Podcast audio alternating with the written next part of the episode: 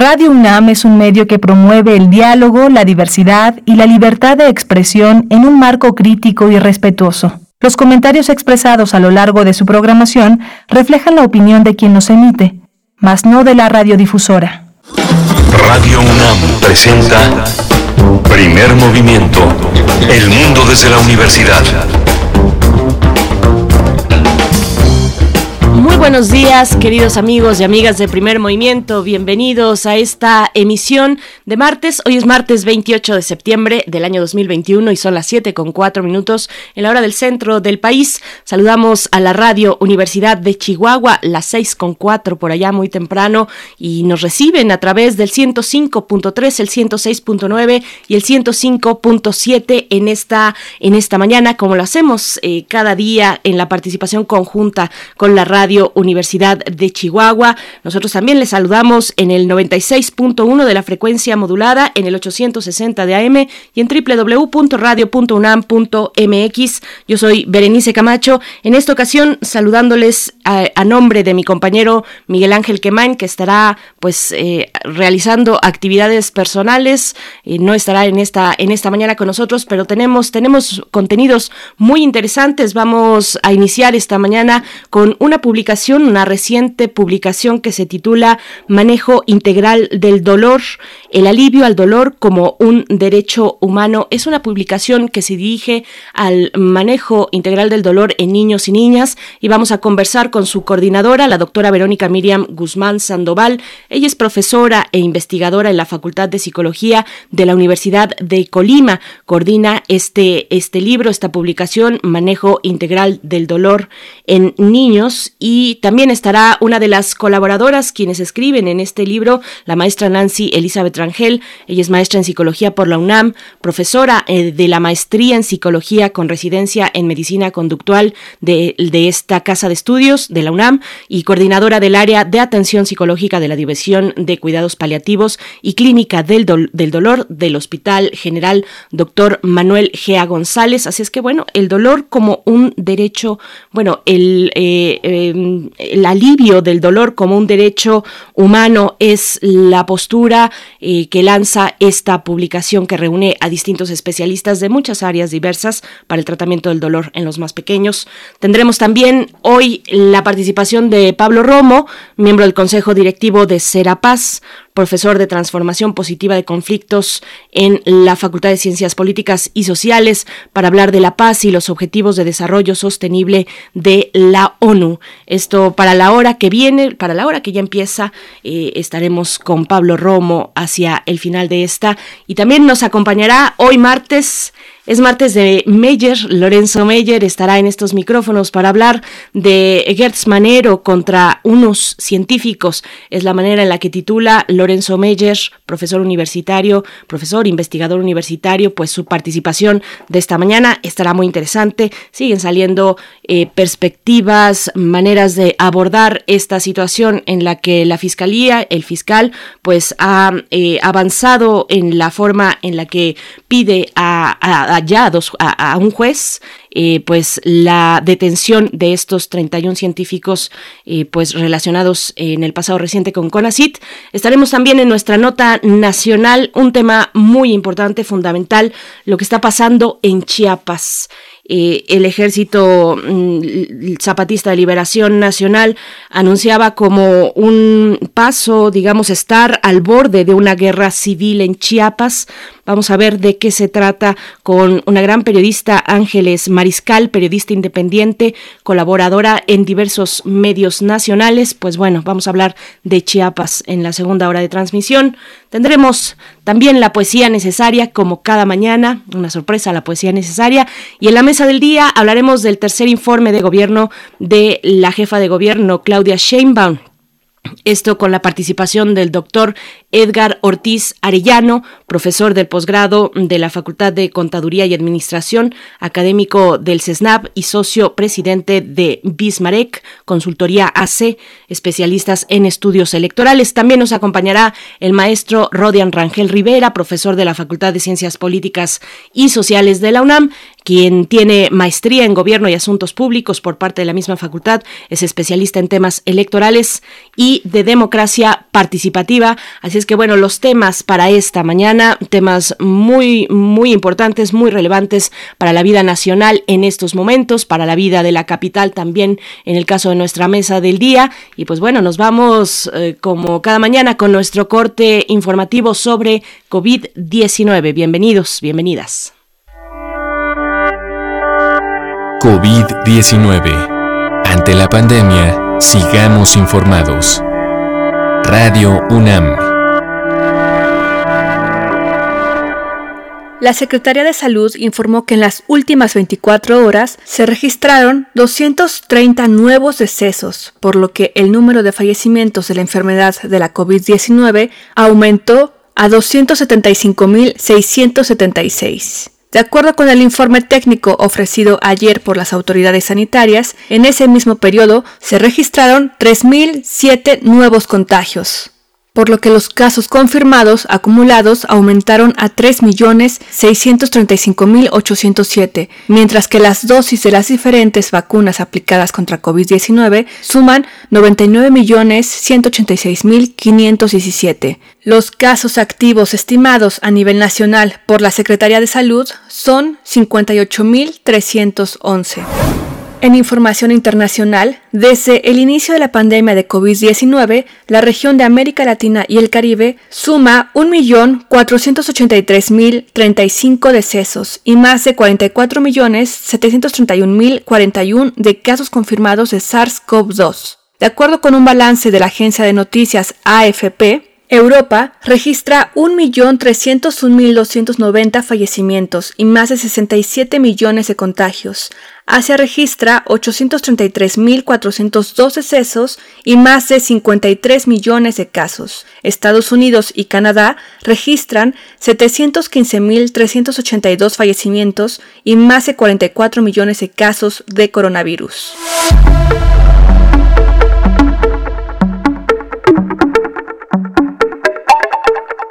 En noticias de la UNAM, hoy se conmemora el Día Internacional del Acceso Universal a la Información. De acuerdo con Raúl Trejo del Arbre, del Instituto de Investigaciones Sociales de la UNAM en México y el mundo, se ha avanzado en ese sentido. Mencionó que Hoy podemos afirmar que no hay democracia sin acceso a la información, pero tampoco habría garantía de acceso a esta sin la existencia de instituciones autónomas como el Instituto Nacional de Transparencia, Acceso a la Información y Protección de Datos Personales, aseveró el experto universitario y en las recomendaciones culturales, del 28 de septiembre al 12 de octubre se llevará a cabo la cuarta edición Arcadia UNAM, muestra internacional de cine rescatado y restaurado, que comenzará con el estreno mundial de Los Sonidos de Santa, música para una película incompleta extractos de la primera versión de Santa, con la partitura original para el ensamble, cine mudo e instrumentos típicos mexicanos. La inauguración de Arcadia se realizará este martes 28 de septiembre con la participación del licenciado Hugo Villa Smite, director de la Filmoteca de la UNAM, y José María Serralde, director del ensamble de cine mudo, a través de la página de la Filmoteca. La programación incluye tres películas restauradas del realizador mexicano Middle Valdés y se estrenará la restauración de Los Vuelcos del Corazón, basada en una obra de José Revueltas.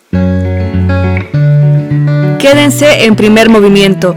Escuchan a Dua Lipa con Love Again de las sesiones Tiny Desk.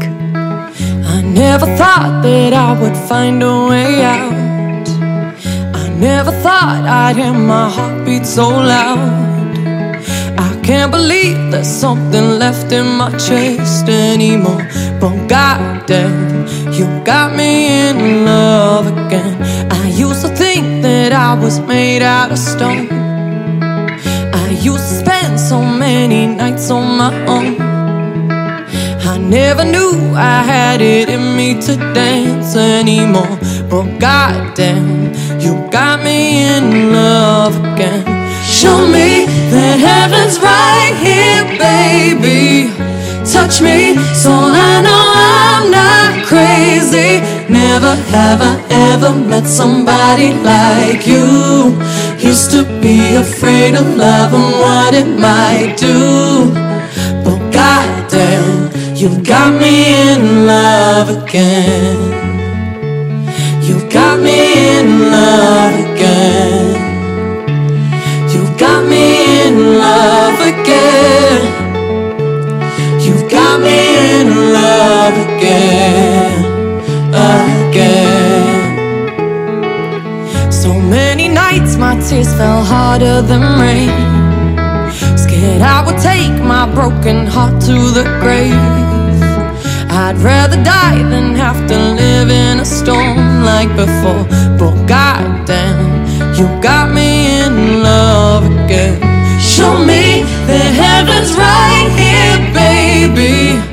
Touch me so I know I'm not crazy. Never have I ever met somebody like you. Used to be afraid of love and what it might do. But goddamn, you've got me in love again. You've got me in love again.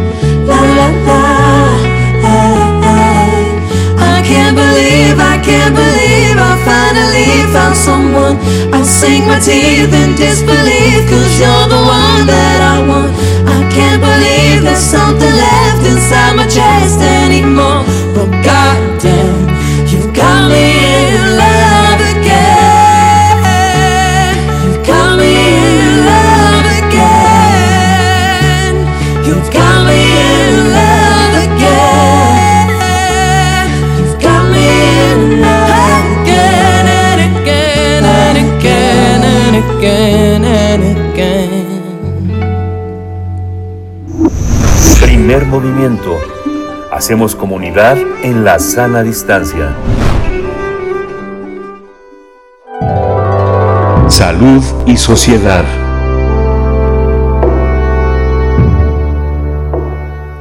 La investigadora de la Facultad de Psicología de la Universidad de Colima, Verónica Miriam Guzmán Sandoval, coordinó y participó en la elaboración del libro Manejo Integral del Dolor, el alivio del dolor como un derecho humano. La también académica dijo que escribió esta obra por la necesidad de mejorar la calidad de atención en el dolor pediátrico desde un referente integral, multidisciplinario y humano que mejore la calidad de vida de los menores de edad en cualquier escenario hospitalario. La obra consta de seis capítulos en español, con varias partes escritas en inglés, donde explora temas relacionados con las bases psicofisiológicas del dolor y que incluye investigaciones de varios expertos y expertas en, el, en áreas distintas como la música, la pedagogía y tecnologías virtuales.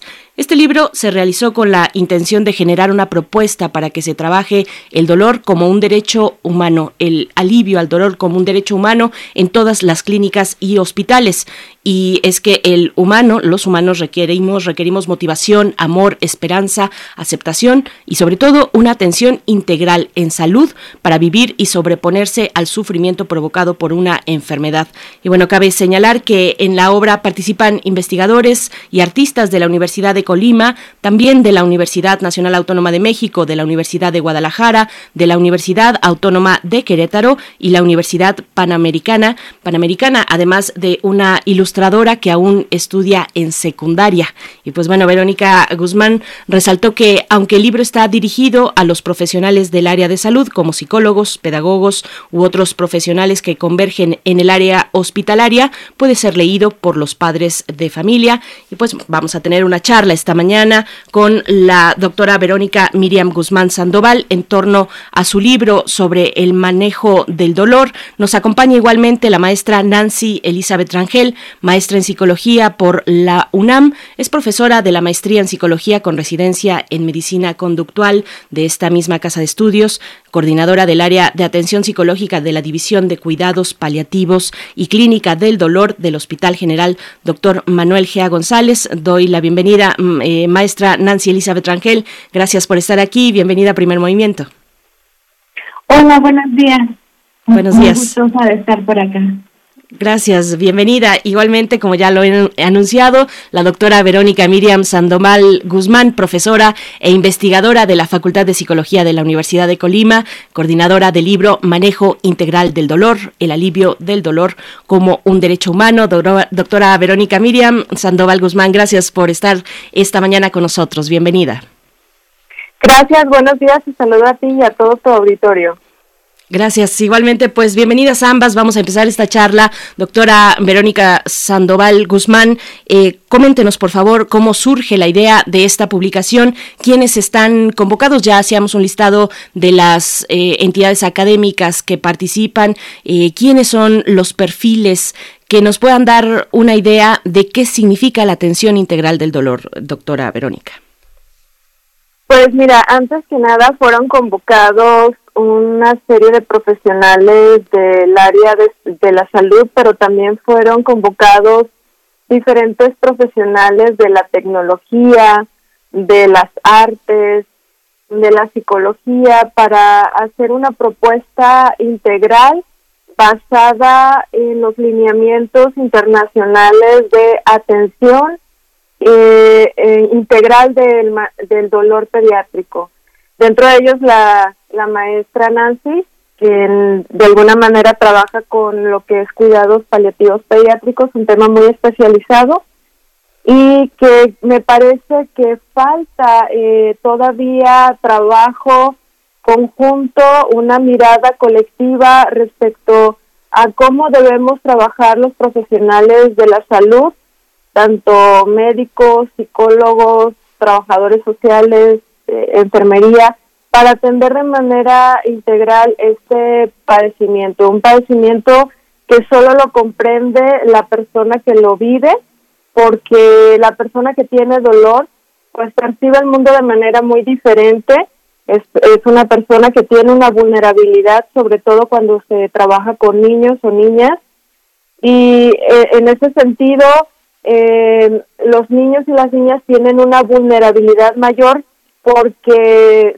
su proceso eh, de cuidado es diferente a la de un adulto, requieren un cuidador que esté de la mano acompañándolos y las habilidades de ese cuidador que nosotros en psicología llamamos cuidador primario, pues van a ser eh, fundamentales en la recuperación, además de que eh, lo que es el sistema nervioso central se encuentra en proceso de diferenciación y especialización que hace en muchas ocasiones que el dolor se perciba de manera más intensa, aunque no lo sea. En consecuencia, pues todos los profesionales que atendemos el dolor debemos estar cercanos a los niños y a las niñas para entender su situación y mitigar el dolor, disminuirlo o erradicarlo. En muchas ocasiones no podemos erradicarlo, pero sí podemos disminuir ese, esa, eh, esa sensación dolorosa. Y yo creo que no es tarea solamente de una profesión, por ejemplo, el tratamiento farmacológico ha sido fundamental eh, en estos tiempos, es fundamental en cualquier tratamiento, pero creo que también es fundamental el proceso psicoterapéutico, la atención que nosotros los psicólogos podamos dar desde nuestro referente y además desde las tecnologías es fundamental y hoy en día con la pandemia nos damos cuenta que la integración de la telemedicina o lo que le llaman e va a ser eh, un referente y un parteaguas en un modelo de atención de salud que se que llegó para quedarse y que debemos de transitar en esa en ese trabajo todos los profesionales de la salud para atender de manera humana. Yo creo que una clave importante de lo que nos habla también el libro es de humanizar nuestra práctica y hacer una atención integral desde ese referente. El subtítulo, pues, es eh, un desafío, el alivio del dolor como un derecho humano, entenderlo en el marco de esa consideración, pues que tiene muchos alcances. Maestra Nancy Elizabeth Rangel, le pregunto, bueno, ¿qué significa, qué implica atender integralmente el dolor, no de cualquier persona, sino específicamente de los más pequeños, de los niños y las niñas? Bueno, implica un reto de, entrada, tal cual nos, nos, señala la doctora Verónica. Em, el dolor es una de esas situaciones en las que cuando una persona lo vive, lo vive completamente, ¿no? O sea, quien vive con dolor y, particularmente con, con, dolor asociado a una enfermedad, como, como podemos verlo en el, en el libro, eh, va a tener un dolor que se expresa físicamente, pero también a, nivel cognitivo, es decir, a nivel de los pensamientos, de cómo construye su mundo, también socialmente. Entonces, em, ante esa complejidad, es necesario que muchos em, profesionales participemos de su atención. Tradicionalmente se ha, eh, se ha pues, ¿qué, qué nos podrá decir? Se ha dejado de manos de los médicos la atención del dolor, se ha dejado eh, en manos de los fármacos, por así mencionarlo. Sin embargo, las otras disciplinas relacionadas con la salud podemos hacer muchísimo por, el manejo del dolor, particularmente de los niños. Bueno, en general, pero en este caso que hablamos hoy de este libro, bueno, particularmente de los niños, tendremos que estar involucrados los psicólogos, que podemos enseñarle tanto a los niños y las niñas como a los padres eh, estrategias cognitivas, estrategias conductuales para el manejo del dolor.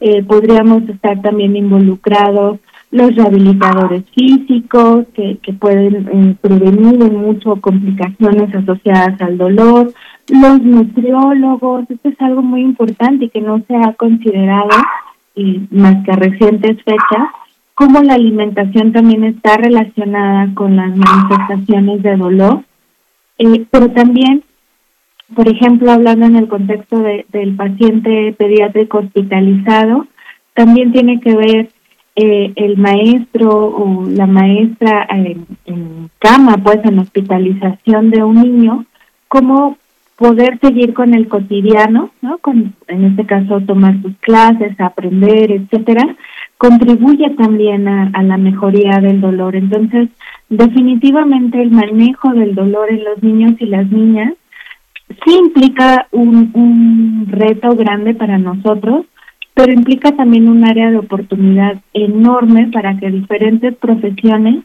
nos eh, sentemos alrededor de ese niño y colaboremos eh, en pro de, su mejoría. Doctora Verónica Guzmán Sandoval, bueno, la pandemia nos ha mostrado que podemos realizar muchas actividades a distancia y seguir, seguir un poco, más o menos, lo vamos logrando con el ritmo cotidiano de nuestras vidas. ¿Cómo es para la medicina? ¿Cómo es para la atención del dolor? Eh, hace un momento nos hablaba de la telemedicina, no sé si tenga que ver, pero si nos pudiera explicar un poco más cómo, cuáles han sido los retos de ustedes como profesionales de la salud que atienden eh, al dolor o eh, desde la academia, desde el punto de vista académico, pues esta relación a distancia con pacientes eh, que tienen algún tipo de dolor crónico, doctora Verónica. mira, yo creo que todos en general, desde todas las profesiones, además de la sociedad, nos hemos tenido que adaptar a contextos eh, diversos a, a un ambiente altamente cambiante que nos reta de manera diaria y sin duda que a nosotros los profesionales del área de la salud nos ha retado a hacer atención a distancia a través de plataformas. Cada eh, institución o cada colega ha tomado herramientas o estrategias diversas y yo creo que varias de ellas pues han estado centradas en la telemedicina. En lo que en nosotros respecta como equipo de trabajo, hemos estado trabajando con el Internet de las Cosas, que es un paradigma bastante interesante que permite hacer monitoreo de variables fisiológicas a distancia, de enviar datos eh, de ciertos parámetros fisiológicos y de mandarlos a través de una forma de encriptación del dato a través de Wi-Fi y nos llega a una base de datos donde nosotros podemos tomar decisiones clínicas en conjunto. Aún no, podrí, no podemos transitar de manera eh, rápida a ciertas cuestiones porque también eh, nos toma por sorpresa la, la pandemia y estamos en un proceso de transitar, por ejemplo, en el caso mío trabajo con una aplicación eh, que desarrollé que se llama iCare, que es una aplicación de monitoreo de variables fisiológicas del dolor pediátrico y es una aplicación que tiene pues realmente una función adecuada para la evaluación del dolor y también para lo que es la atención del dolor porque está incorporado el biofeedback, que es una técnica muy especializada para eh, monitoreo de variables y enseñarle a los niños cómo relajarse. Está incorporado un escenario virtual y un escenario de relajación a través de música hecha ex profeso para que se relajen.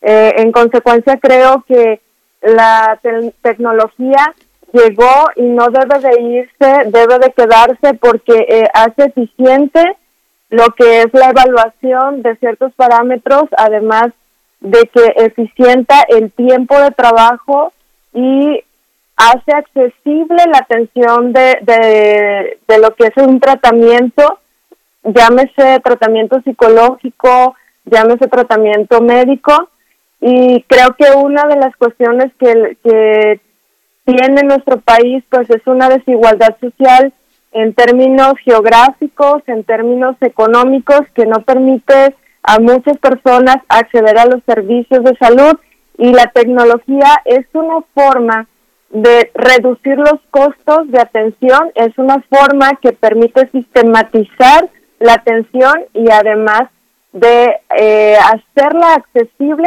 sobre todo eso, hacerla accesible a las personas que lo necesitan. Biofeedback nos, nos comenta tener eh, esa retroalimentación, ese seguimiento. Qué, interesante el uso de las tecnologías que, bueno, se plantean como una forma integral de atención al dolor. Maestra Nancy Rangel, le pregunto eh, cuáles son las herramientas y los conocimientos que debe tener el pediatra que, que, aborda el, el, tratamiento del dolor, en, por supuesto, en los más pequeños.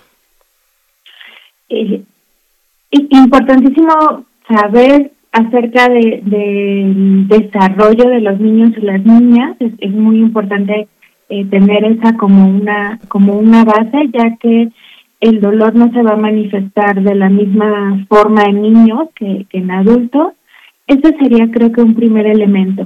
Eh, después, conocer los, los fármacos es algo muy, muy importante y también tener presente que lamentablemente una de las limitaciones que actualmente tenemos para el control del dolor con niños y niñas es que como tal no existen dosis pediátricas de algunos fármacos. Entonces, eh, es, es importante estar como actualizándose, estar buscando información eh, al respecto de cómo utilizar estos medicamentos.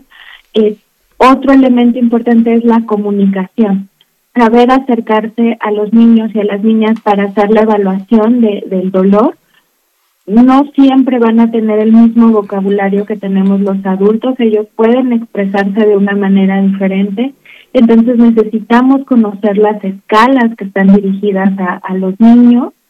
Eh, pero además es importante tener esta capacidad de empatía o de eh, no sé si la palabra sea correcta, pero de conectar con los niños, con los más pequeñitos, justamente para hacer una, una valoración completa. Y algo que creo que es vital entre las personas que tratamos de trabajar con el dolor de niños y niñas es entender, que nos quede muy, muy clarito, que existen una serie de mitos alrededor del dolor en niños, ¿no? Por ejemplo, uno de los más extendidos es que los niños no experimentan dolor o que lo experimentan como menor, eh, sobre todo en niños muy, muy pequeñitos. Esto es incorrecto. Eh, los niños eh, también tienen una, pueden vivir experiencias de verdadero sufrimiento asociado al dolor y entonces acercarnos con esa idea, con esa perspectiva, nos ayuda a estar más cercanos a ellos y valorarlos mejor. Claro, doctora Verónica Sandoval, eh, le pregunto, bueno, el subtítulo que, que, a mí me ha llamado mucho la atención, eh, el alivio del dolor como un derecho humano. ¿Por qué el alivio del dolor, del dolor es un derecho humano y qué tipo de desafío implica para garantizar eh, ese alivio en un país como el nuestro, con una gran extensión, con población muy diversa eh, y con las condiciones socioeconómicas que, que, mantiene una buena parte de la población, eh, con una brecha, digamos, en términos del acceso a la salud y a la salud integral, además, no solamente a una atención puntual, sino integral en todo el acompañamiento de un padecimiento. ¿Cómo, ¿Cómo está esta cuestión, el alivio al dolor como un derecho humano, doctora Verónica?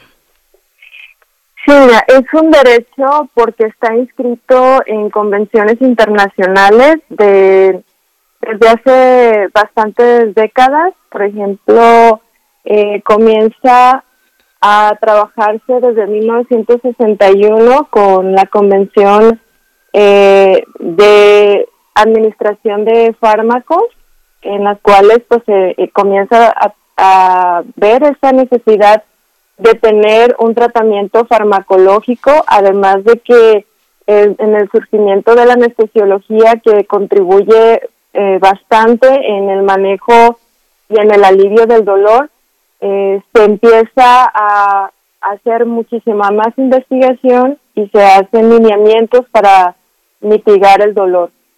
Posteriormente comienzan a involucrarse organismos internacionales como la OMS que crea alineamientos específicos hacia el 2012 para los niños con una escala analgésica del dolor donde se nos instruye a todos los profesionales de la salud, sobre todo a los médicos, a cómo administrar tratamiento farmacológico y a, establecer este dilema de eh, tratamiento opiáceo no para enfermedades crónico-degenerativas.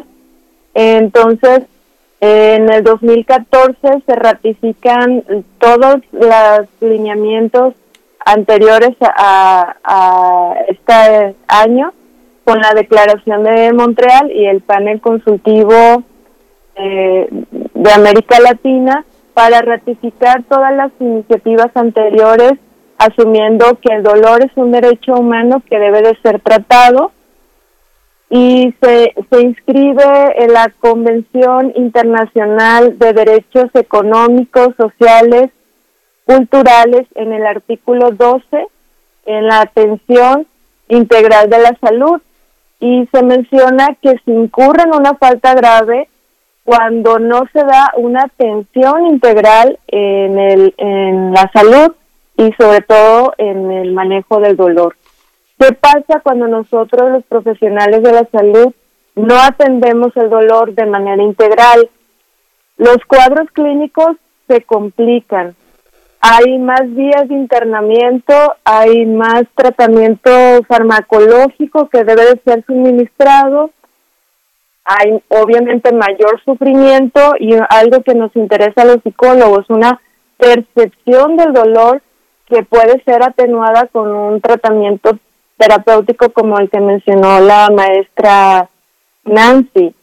Y esto, el dolor mal manejado, como lo dice la IAS, que nos rige a todos los que trabajamos con el tema del dolor, es un tema que de, hace eh, más crónico un padecimiento, promueve una discapacidad si se va cronificando y no se atiende además de que los costos son exorbitantes, por ejemplo, en temas de cefalea tensional, en un estudio presentado en Reino Unido, pues se habla de cantidades exorbitantes solo por no atenderse eh, el tratamiento del dolor eh, de cabeza o lo que le llamamos cefalea.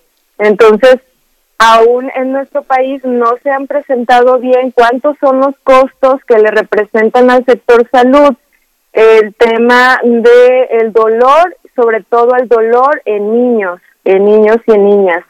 En adultos hay una hay un estudio reportado, pero tampoco es muy claro. En consecuencia, creo que al sector salud le cuesta bastante el no dar una atención preventiva para mitigar el dolor y que esto eh, de alguna manera mm, mejore el cuadro clínico, le ayude a estar menos días de internamiento y en consecuencia aumente su calidad de vida, es eh, ¿cuál, cuál sería el reto. El reto de nuestro país en, en primera instancia es conocer cuáles son nuestros derechos, porque creo que nos falta como sociedad y cultura conocer cuáles son nuestros derechos, sobre todo creo que comulgo con varias investigaciones que no solamente basta con hacer reglamentos respecto a nuestros derechos o eh, marcos jurídicos, sino que es necesaria la participación y la inclusión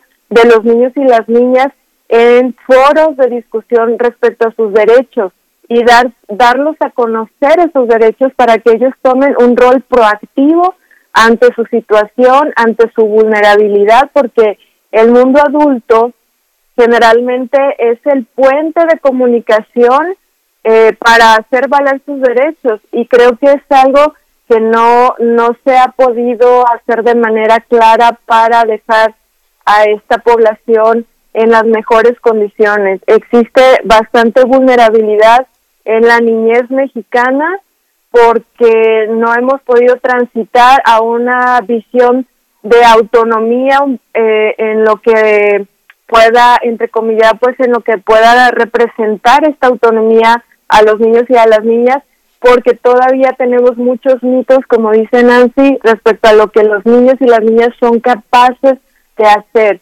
así su voz o no es válida, eh, sobre todo en entornos jurídicos y en otros temas muchísimo más complejos eh, en los que eh, eh, pueden estar inmersos como el acceso a la educación, las cuestiones de, de lo que puede ser la crianza o las cuestiones de violencia en las cuales están inmersos bastantes niños de nuestro país, pero en lo que respecta al dolor, creo que falta todavía y sobre todo en hospitales saber qué sí puede elegir los niños y las niñas dentro del hospital eh, podemos decir que no es negociable que no se haga el tratamiento. Yo trabajo mucho con esta parte psicoeducativa de no es elegible que no no te puedas, este, por ejemplo, eh, que no se que no te dejes inyectar. Eso no, no es elegible porque se compromete tu salud, porque requieres este tratamiento.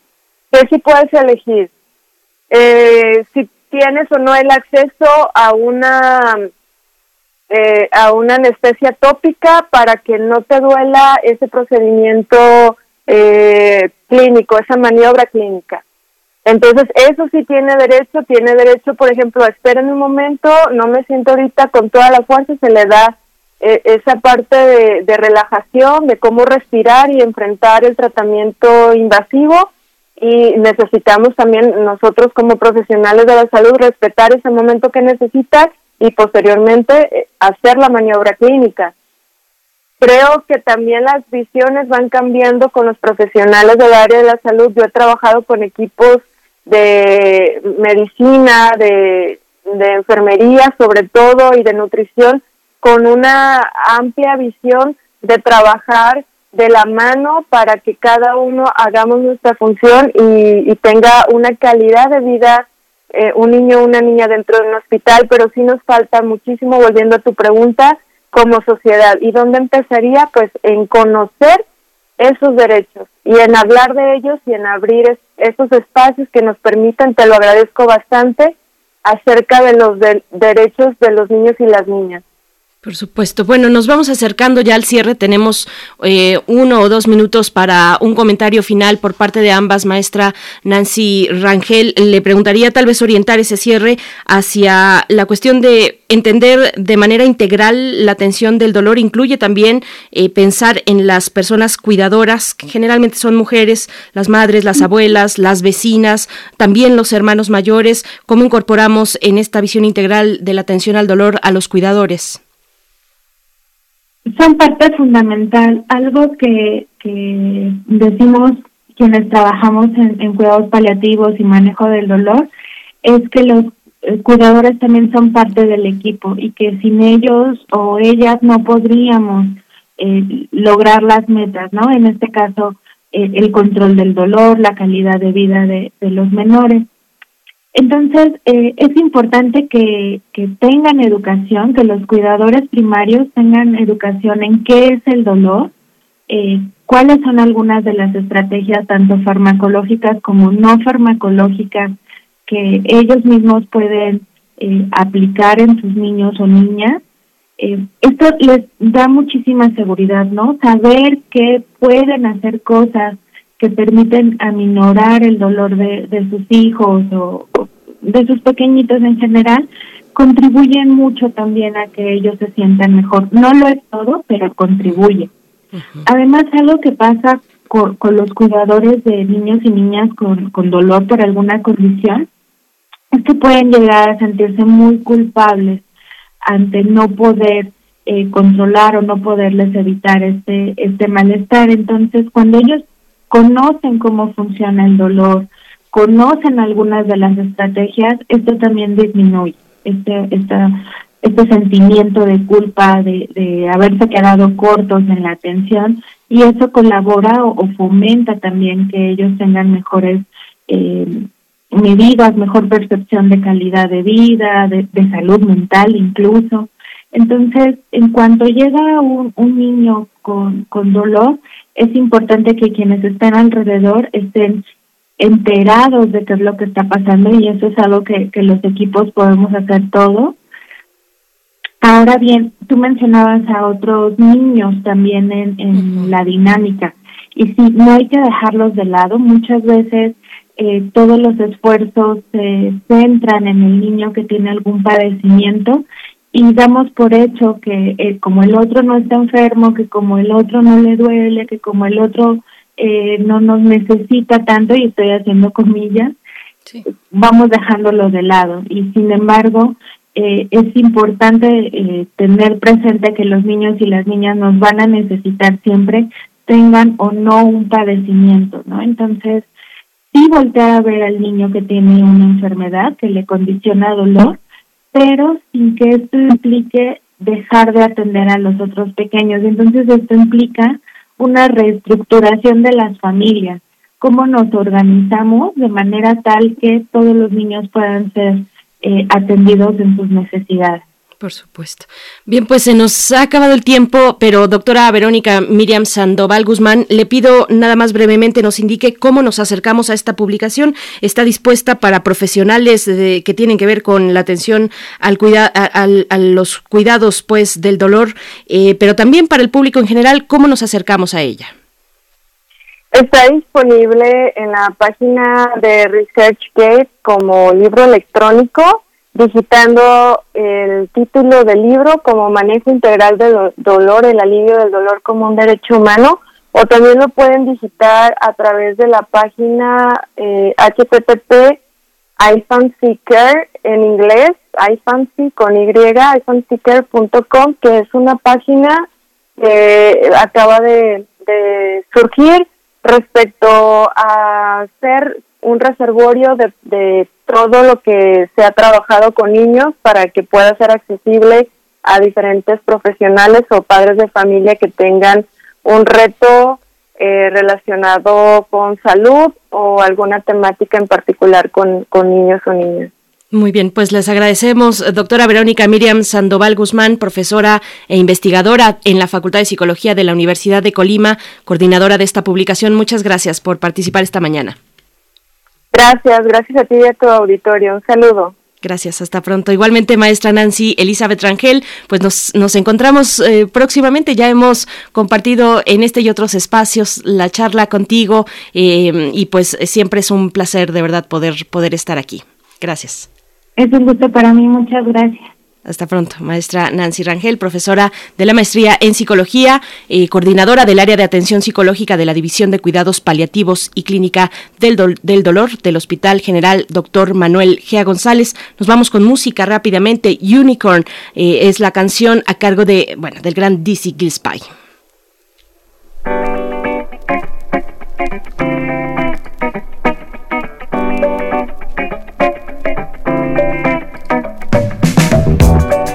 Primer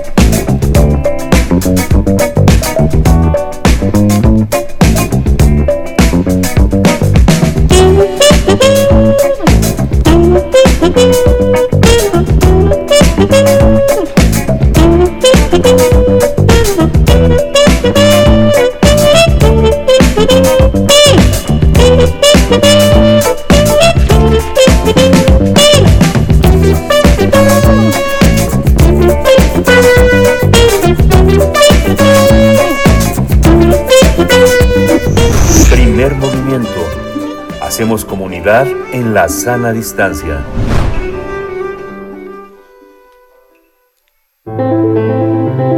Transformación de conflictos. Paz y los objetivos del desarrollo sostenible de la ONU es el tema de esta mañana que nos comparte Pablo Romo, miembro del Consejo Directivo de Serapaz, profesor de la Facultad de Ciencias Políticas y Sociales de la UNAM y colaborador de este espacio. Querido amigo Pablo Romo, ¿cómo estás? Buenos días. ¿Qué tal? Qué gusto, qué gusto de escucharte. Gracias. Igualmente, pues eh, nos eh, ponemos atención a este tema, paz y los objetivos de desarrollo sostenible de la ONU. Bien, me parece que es importante que nuestro auditorio y todos eh, quienes van a escuchar esto en, en los podcasts después, eh, pues tengan siempre presente los objetivos y las metas del de, de desarrollo sostenible. ¿Qué tiene que ver esto con, uh, con la paz? Definitivamente están vinculados y ya desde los años 70 se decía que el sinónimo de la paz era el desarrollo. Sin embargo, este, en el nombre del desarrollo, cuántos crímenes se cometieron. Eh, y por eso tiene apellido el desarrollo. El desarrollo tiene que ser sostenible, es decir, un desarrollo adecuado a los espacios, a la cultura, sin destruir el medio ambiente. Naciones Unidas, eh, a principios del milenio, lanzó una serie de objetivos que querían este, eh, de alguna manera impulsar eh, un cambio significativo en términos de, eh, de la paz y del desarrollo. sin embargo, en el 2015 em, las naciones se ponen de acuerdo y dicen es necesario ser mucho más claros, mucho más efectivos y expresar de una manera mucho más amplia lo que significarían estos uh, objetivos para lograr el desarrollo sostenible. Y lograron sintetizar y juntar 17 objetivos para transformar nuestro mundo. Así le llamaron. Y cada objetivo, eh, a su vez, tiene una serie de metas. Los 17 objetivos van, eh, son una urdimbre que van a ir generando, según Naciones Unidas, la paz. El primer objetivo va a ser el fin de la pobreza. Creo que es importante enunciarlos porque de alguna manera van eh, de la mano, se van entendiendo, pero tienen este, metas muy específicas. Uno sería el fin de la pobreza. Otro, lograr en el mundo el hambre cero, que la gente, que las personas no pasen hambre. Tercer objetivo sería salud y bienestar. Tiene que ver con todo lo que en el contexto de la pandemia este ter tercer objetivo se hace acuciante. Cuarto objetivo sería en la educación de calidad. Eh, quinto objetivo, igualdad de género. El sexto, agua limpia y saneamiento. Acceso para el agua.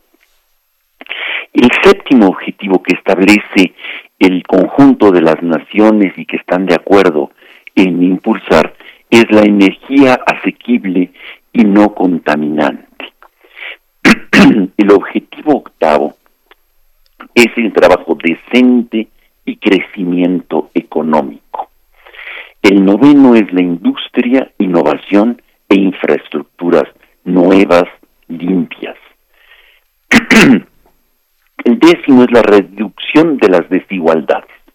Hoy la noticia que estaba leyendo en, la prensa es la, enorme diferencia entre los más ricos del país y los más pobres de este país.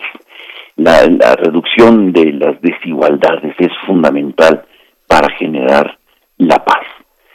Ciudades y comunidades sostenibles es el objetivo número 11 que significa todo lo que va eh, en los medios de transporte limpios, masivos, menos vehículos y más espacios este, peatonales o colectivos, en fin.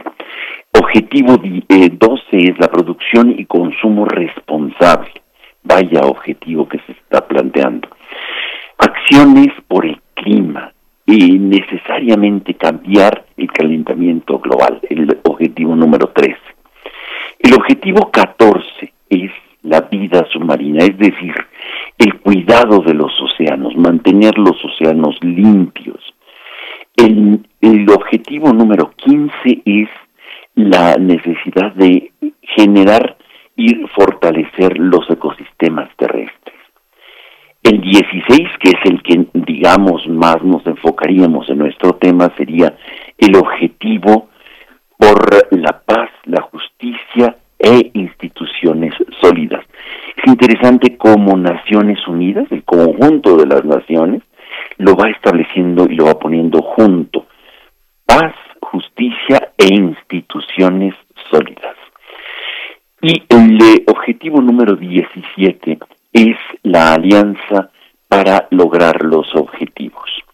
El conjunto, la manera es una manera de cómo y, se deben de articular eh, las eh, diferentes iniciativas. En el objetivo 17 se establecen 10 metas, no las vamos a leer por falta de tiempo, pero me parece que nuestros auditorios, los interesados, podrán encontrar cómo lo que martes a martes vamos platicando, vamos comentando, vamos reflexionando, Naciones Unidas lo conjuga en este objetivo número 16 y en las metas que se establecen para lograr este objetivo.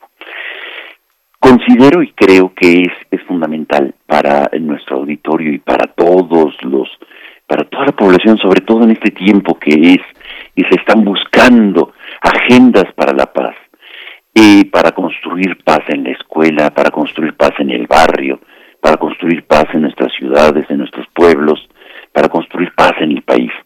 Me parece que es indispensable tener en cuenta estos objetivos en su conjunto y eh, específicamente el objetivo número 16 con sus 10 metas que nos van a dar eh, pistas muy adecuadas para eh, construir una paz de largo aliento.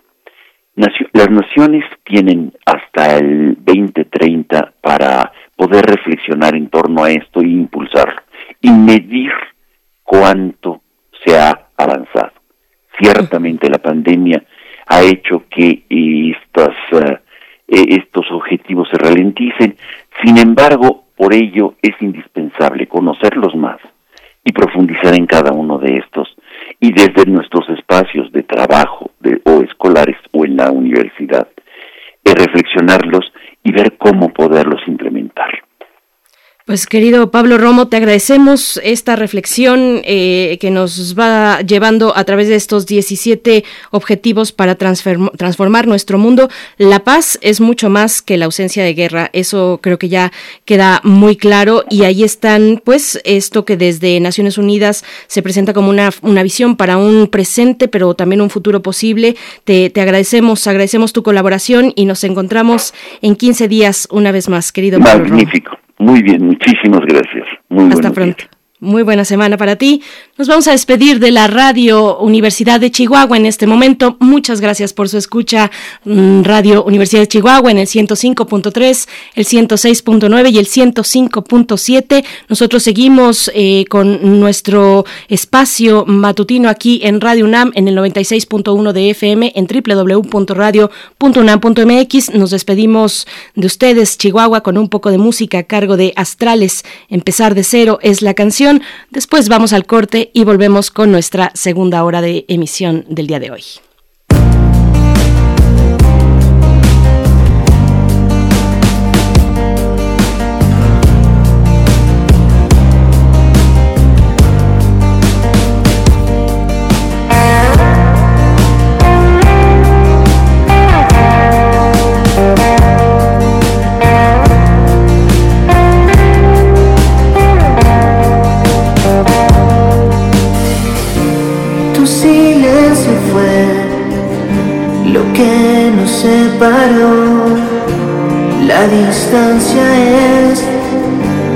Muestra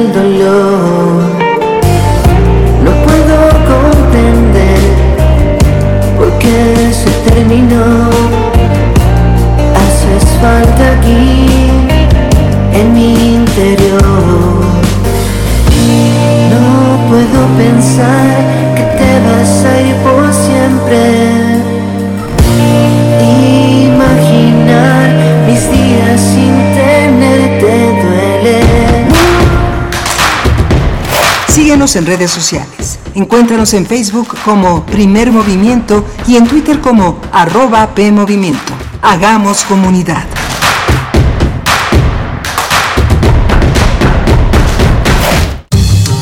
La ciencia que somos. La ciencia que somos. Iberoamérica al aire. Descubre la ciencia que está presente en tu día a día a través de cápsulas, reportajes, entrevistas y reportes en vivo. Viernes de 10 a 11 horas por el 96.1 FM. La ciencia que somos. Iberoamérica al aire. Una coproducción de Radio UNAM y las direcciones de divulgación de la ciencia y de las humanidades norteños, chilangas, sureños, costeñas, yaquis, mayas, mazaguas, campesinos, rockeros, millennials, centennials, abuelas, tías, primos. Con tanta diversidad es imposible pensar igual, pero hay muchas cosas que nos unen. Nos une la libertad de tomar decisiones. Nos une la convicción de que la democracia es la única ruta que tiene un país libre. Nos une el INE. Mi INE nos une. La vacunación contra la COVID-19 sigue en marcha. Están llegando millones de dosis eficaces y seguras aprobadas por organismos en todo el mundo. Muy pronto será tu turno. Visita mivacuna.salud.gov.mx. Recuerda, la vacunación es universal, gratuita y voluntaria. Cuidémonos entre todos, vacúnate y no bajes la guardia. Gobierno de México. Este programa es público ajeno a cualquier partido político. Queda prohibido el uso para fines distintos a los establecidos en el programa. ¿Sabes qué tienen en común?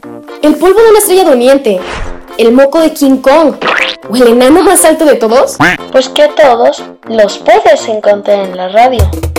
Solo tienes que decir las palabras mágicas.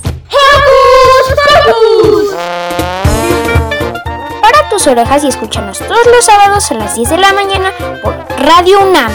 Experiencia sonora.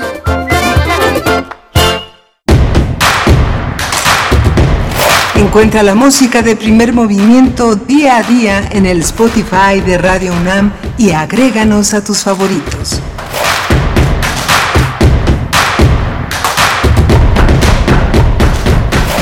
8 de la mañana con dos minutos, con tres minutos ya, la hora del centro del país. Bienvenidos a esta emisión de martes 28 de septiembre de 2021. Saludamos en este momento también a la radio Nicolaita que nos aloja en el 104.3 para llegar a Morelia. Lo hacemos así cada mañana en un esfuerzo conjunto entre radios universitarias. Saludamos a la Universidad Michoacana de San Nicolás de Hidalgo, a toda su comunidad y a aquellos que eh, son parte, sin necesariamente, eh, pues pues pertenecer a una entidad universitaria son parte de esta de esta colectividad de este pues esfuerzo cotidiano que hacemos en colectivo. Muchas gracias por su escucha. Tendremos bueno bueno presento por supuesto allá en cabina aquí en Ciudad de México se encuentra Violeta Berber en la asistencia de producción Frida Saldívar con un poquito de distancia más a distancia Frida Saldívar pero en la producción ejecutiva como cada mañana y Socorro Montes tres mujeres que están ahí al frente de la, de la producción de este espacio, Socorro Montes en los controles técnicos. Yo soy Berenice Camacho y, les saludo en nombre también de mi compañero Miguel Ángel Quemain, que en esta ocasión tuvo que atender asuntos personales, pero el día de mañana se reúne de nuevo con nosotros aquí en este espacio. Y pues bueno, eh, durante esta hora, durante esta hora tendremos la conversación, como cada 15 días, con el doctor Lorenzo Meyer, profesor investigador universitario, eh, cuyo interés se ha centrado en la historia política mexicana del siglo XX hasta la actualidad. Nos hablará de Hertz Manero contra unos científicos. Así lo titula eh, esta participación el doctor Lorenzo Meyer, Manero, Hertz Manero contra unos científicos. Pues bueno, un tema que sigue dando mucho de qué, de qué hablar, qué reflexionar, que ha detonado múltiples debates en la esfera social y por supuesto en la académica y científica. Pues estaremos eh, con esto en unos momentos más. En la nota nacional, otro tema fundamental, qué está pasando en Chiapas eh, y, la pues esta denuncia del EZLN sobre los momentos eh, pues cada vez más recurrentes, momentos de violencia donde intervienen muchos actores diversos en, en Chiapas. Eh, ha dicho el EZLN que están que está el estado de Chiapas al borde de una guerra civil. Pues bueno, vamos a darle seguimiento.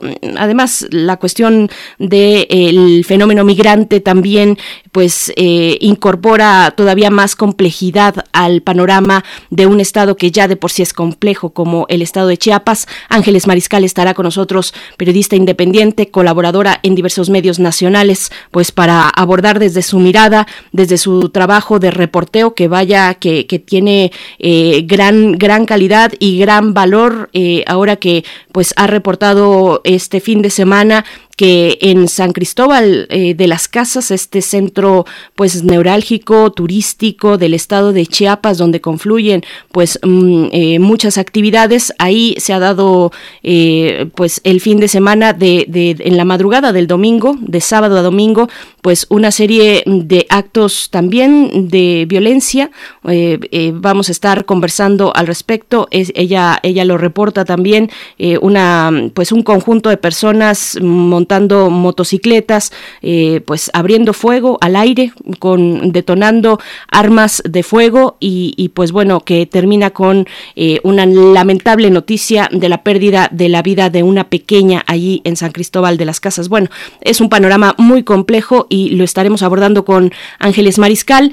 Antes, antes de ir con nuestra nota nacional, de conversar con el doctor, doctor Lorenzo Meyer, les saludo en redes sociales también. Flechador del Sol nos dice por acá, el surgimiento del concepto individuos no binarios abona a la paz o es un ingrediente, es un ingrediente que nos aleja de ese ideal. Bueno, es que venimos de conversar con Pablo Romo, miembro del Consejo Directivo de Serapaz, acerca de la paz y los objetivos del desarrollo sostenible de la ONU, estos 17 objetivos o medidas pues a transitar de aquí hasta el 2030.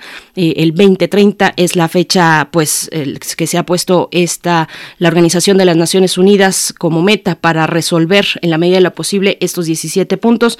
Un flechador del sol, pues yo creería que en la medida en la que reconozcamos que vivimos y pertenecemos a una sociedad muy diversa, muy diversa con distintas prácticas, pues en esa medida también encontraremos caminos hacia la paz, reconocernos en la diversidad. Pero bueno, muchas gracias, Flechador del Sol, por esta, por este comentario. Está por acá Esther Chivis, R. Guillermo, R. Guillermo dándonos eh, prácticamente un poema.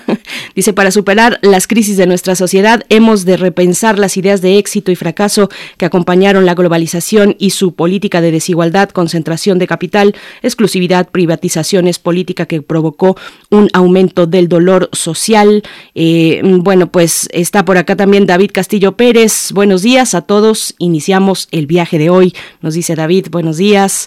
Eh, Alfonso de Alba Arcos también. Buen día, jóvenes radialistas. Hagamos comunidad. José Ramón Ramírez dice. Excelente día para todos y todas, para primer movimiento. Un saludo desde la ciudad de Oaxaca. Bueno, pues, ¿quién fuera, quién fuera tú, José Ramón Ramírez, para estar en esa bella ciudad en estos momentos? Pues nos vamos, nos vamos con nuestra nota nacional. Ya está el doctor Lorenzo Meyer en la línea. Primer movimiento. Hacemos comunidad con tus postales sonoras. Envíalas a primermovimientounam.gmail.com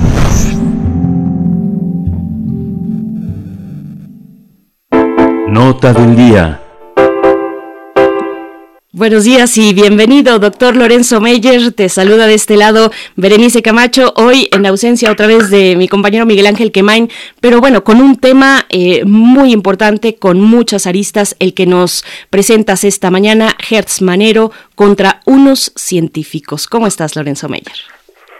Pues buen día, Berenice. Eh, yo creo que el tema viene bien para una... Eh, estación de radio de una universidad. ¿Y de qué universidad? De la principal, en donde trabajan algunos de estos científicos que han sido eh, acusados por la Fiscalía General de la República de este uso eh, indebido de recursos públicos y que los equipara a criminales, al punto que si llevamos los razonamientos eh, de la acusación hasta sus últimos términos, podrían recibir hasta 60 años de condena eh, que, en fin, el incidente es importante por varias razones.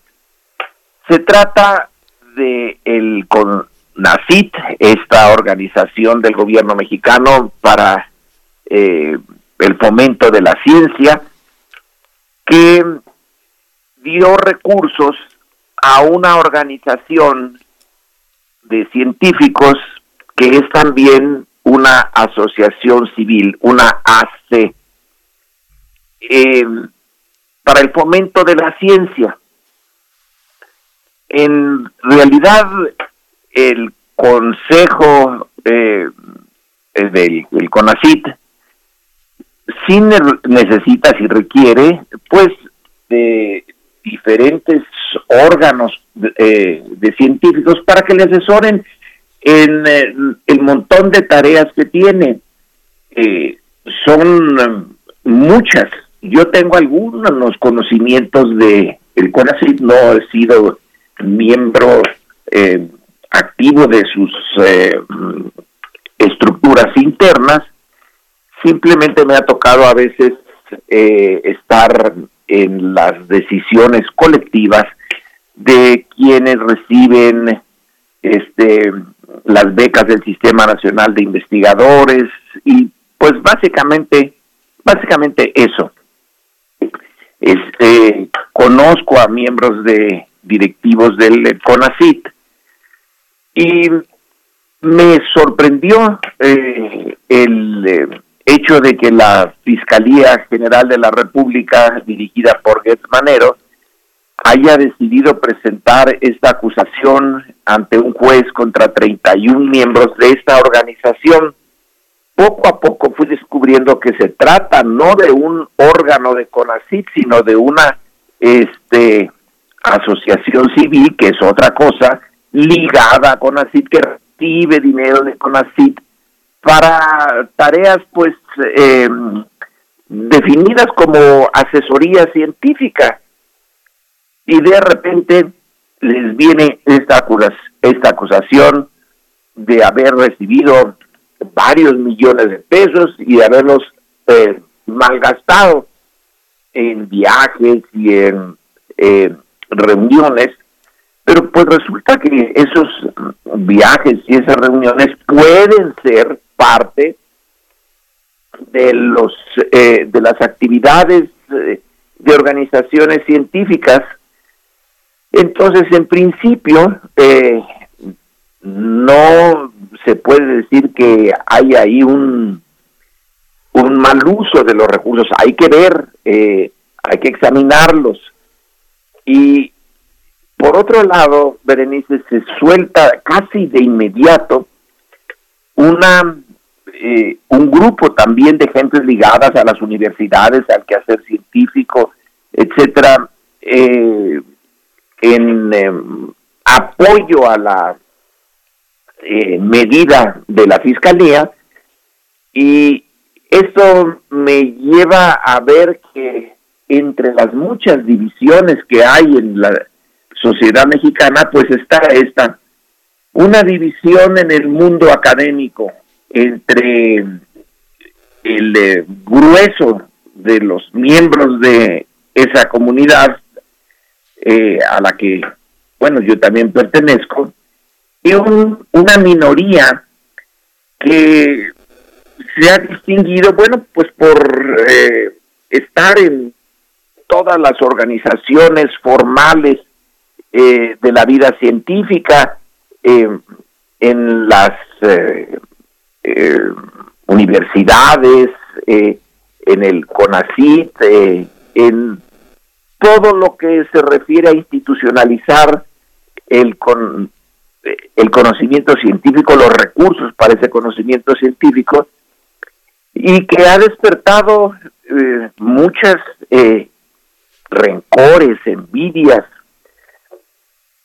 Y entonces esto está, eh, esta acusación de la fiscalía está sirviendo como catalizador para sacar estos esos sentimientos y conflictos entre miembros de la amplia comunidad eh, científica, académica de México. Hay un dicho que me vino luego, luego a la memoria, un dicho anglosajón, lo he oído en varias universidades norteamericanas, eh, que es eh, este, la academic politics are so mean because the stakes are so low la política en el mundo académico es tan mezquina porque lo que está en juego son cosas secundarias, eh, pequeñas. Y sí, como ya mi vida transcurrió en el mundo académico, vaya que sí conozco de ese ambiente enrarecido de rivalidades, de celos, etcétera que en parte un sociólogo norteamericano, eh, Robert Camerton, puso como parte indispensable de la vida eh, científica, porque es la manera como un grupo de científicos eh, pone el ojo en las hipótesis y las tesis presentadas por otros científicos y las somete a un riguroso examen. Eh, no es por amor a la ciencia, sino por rivalidades, rivalidades muy personales o de grupos. Eh, pero es útil porque así las fallas en una teoría, el otro las expone, pero con muchísimo placer, porque es su enemigo. Bueno, esa es una variante, lo que estamos viendo ahorita en relación al CONACIT y este grupo de 31 eh, científicos que sí recibieron dinero de CONACIT, siendo una asociación civil, pero no es la primera ni es el único caso, eh, y donde la Fiscalía General de la República, por razones que yo sí no entiendo del todo, eh, le puso mucho énfasis, eh, sacó las conclusiones de que ahí había habido delito y la presentan ante un juez. Bueno, eh, formalmente no eh, hay este ningún eh, ningún error o, no hay nada ilegal está en el papel de la fiscalía buscar eh, dónde hay delitos para perseguirlos pero en el ambiente mexicano cuando hay una cantidad enorme de delitos sin investigar y de los niveles más altos, eh, el eh, sexenio que acaba de, bueno, ya lleva unos años que concluyó el de Peña Nieto, se ha distinguido por ser un sexenio extraordinariamente corrupto. Y la Fiscalía no ha tomado ni una sola medida en contra de Peña Nieto, de los eh, miembros más importantes de su gabinete, como Videgaray. No tenemos todavía nada en relación a Emilio Lozoya, y allí sí se eh, em, pusieron en juego millones, no de pesos, sino de dólares, y donde la corrupción es en grande. Y sin embargo le pone mucho énfasis a esos 31 científicos, que puede ser, no lo niego, que hayan este usado eh, parte de esos recursos para comprar una casa que es la sede de la organización eh, en una zona pues eh, bastante eh, agradable y que hayan pagado viajes y que hayan pagado comidas y que hayan pagado desayunos. Bueno, eso ocurre todo el tiempo en las organizaciones de del mundo de, de las universidades, del mundo de la ciencia, que eh, debieron de haber eh, pues dado otros resultados sus actividades, no lo sé, pero así a primera vista eh, no suena como algo particularmente grave. Lo que sí me parece que revela, insisto, como empecé, es que los que están fuera de los eh, círculos de élite de los científicos, de que es un puñado de científicos el que dirige las organizaciones y desde hace mucho tiempo y el CONACIT, etcétera, pues sí están muy celosos y enojados y dicen eh, en la UNAM un profesor eh, de asignatura y mira que yo terminé mis últimas eh, actividades como profesor así, dando clase eh, ahí en ciencias políticas y realmente lo que te pagan es una miseria. Y tienes que ir a hacer colas, yo no sabía eso, hacer colas como la tortillería para que te den tu eh, tu, sueldo eh, y entiendo, entiendo muy bien el resentimiento pero usar a la Procuraduría y toda la capacidad que tiene para perseguir crímenes, crímenes grandes en un país donde esos abundan, para usarlo contra este grupo, pues eh, se me hace una desproporción.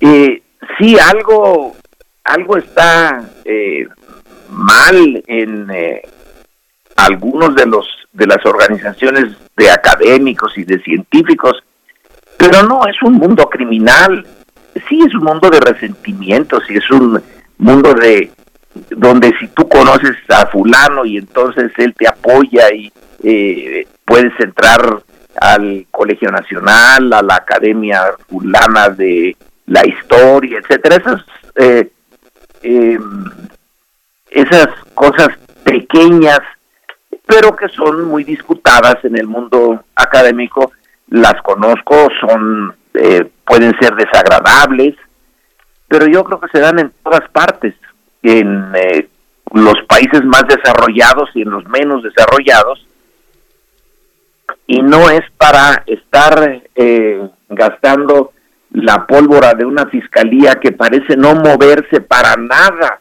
en cosas importantes como Ayotzinapa. Hay que esclarecer eh, la desaparición de los 43 estudiantes. Llevamos siete años en eso y no hay una respuesta eh, contundente, clara, aceptable.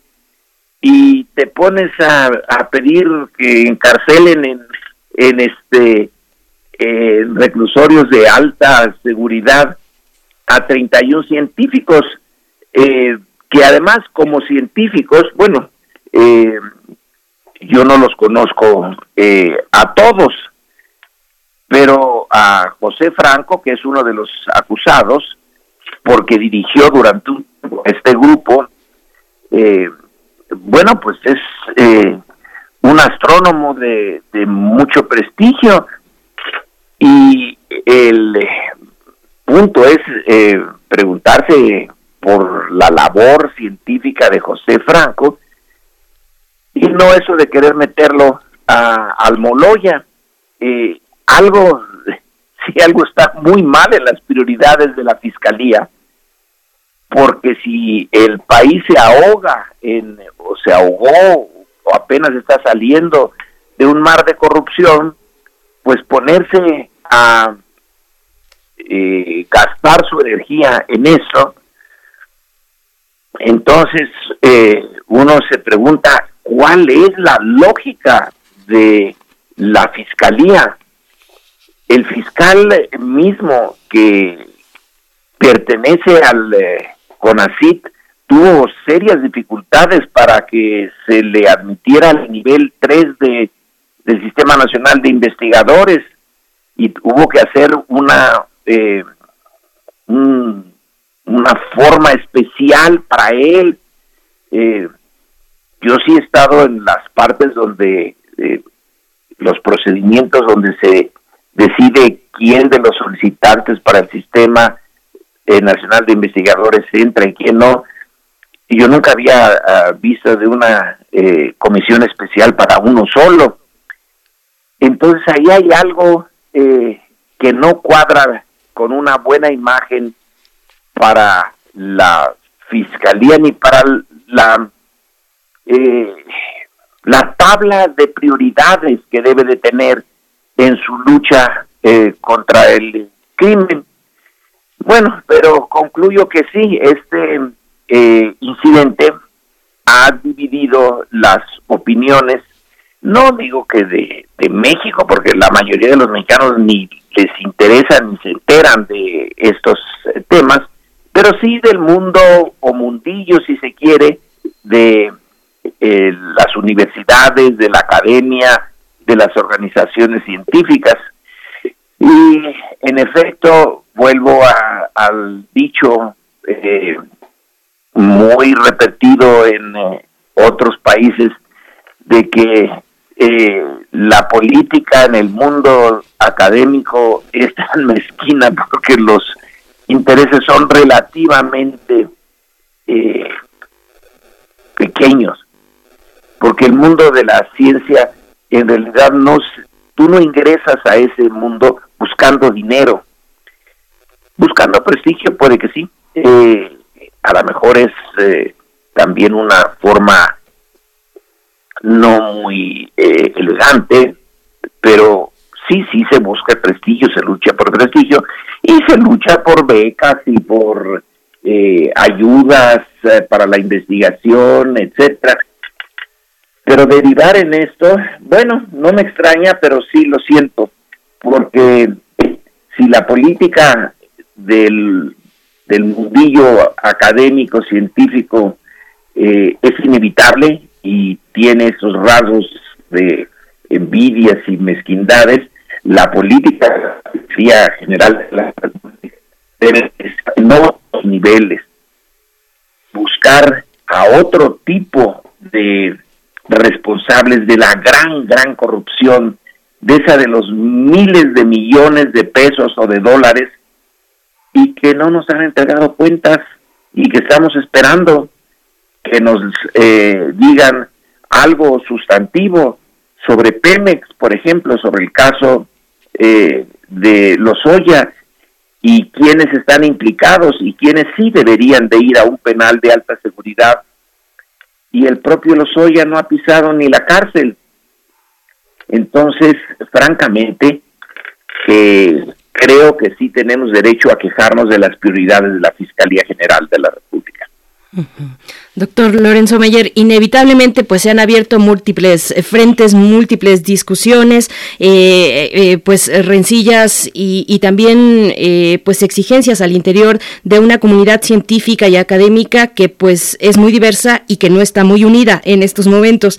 Cuando dices la política en el mundo académico es tan mezquina porque lo que está en juego son pues cosas mínimas, yo pienso en pocos recursos y mi pregunta es pocos recursos pero eh, bien o mal repartidos. ¿Encuentras en este caso, eh, mm, en este caso de los 31 científicos mm, denunciados, excesos o una posibilidad de abrir el debate hacia los excesos, si es que los hubiera? Mm, tú cuéntanos, excesos eh, o dispendio en los recursos que se destinan a los proyectos académicos, a generar una vida académica y, y un conocimiento científico. ¿Cómo, cómo lo ves? No, desde luego que los eh, que los hay, insisto, Berenice, los hay en todos los eh, los países. Eh, por ejemplo, financiar una reunión, estoy hablando de, del caso de las ciencias sociales, no sé qué pasa en astronomía, en física o en matemáticas.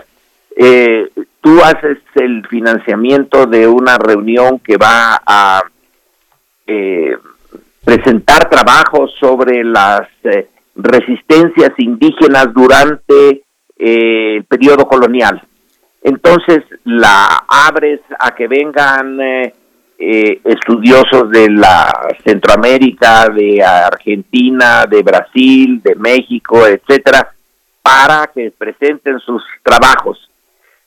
Necesitas dinero para eh, rentar los locales, para las comidas, para a, veces para los viajes, en algunas ocasiones son sus propias universidades las que los financian, en otras son los convocantes y, tú puedes decir, oiga, pero eh, fulano de tal realmente es muy malo su trabajo, no sé por qué se le invitó, ah, pues porque es amigo de quien organizó esta eh, conferencia. Bueno, eso se da, se, eh, como es muy difícil evaluar la calidad, eh, por ejemplo, de un trabajo sobre eh, sociología, sobre cosas políticas, no es física. Entonces sí hay un rango de, pues, de que quien organiza tiene sus preferencias y sus, sus filias y sus fobias. Eh, sí, sí existe eso. Y sí existe el que eh, tengan, eh, en fin, pagos para viajes, que es, es lo más, hasta donde yo lo viví en el Colegio de México, pues sí, que te paguen para ir a tal congreso y a otros no, eso despierta animadversiones y eh, explicaciones muy, muy mezquinas. Ah, pues es que fulano es amigo de Perengano, etcétera. A lo mejor sí, a lo mejor no. Pero en, eh, en ese contexto es muy difícil eh, decir eso es un crimen organizado.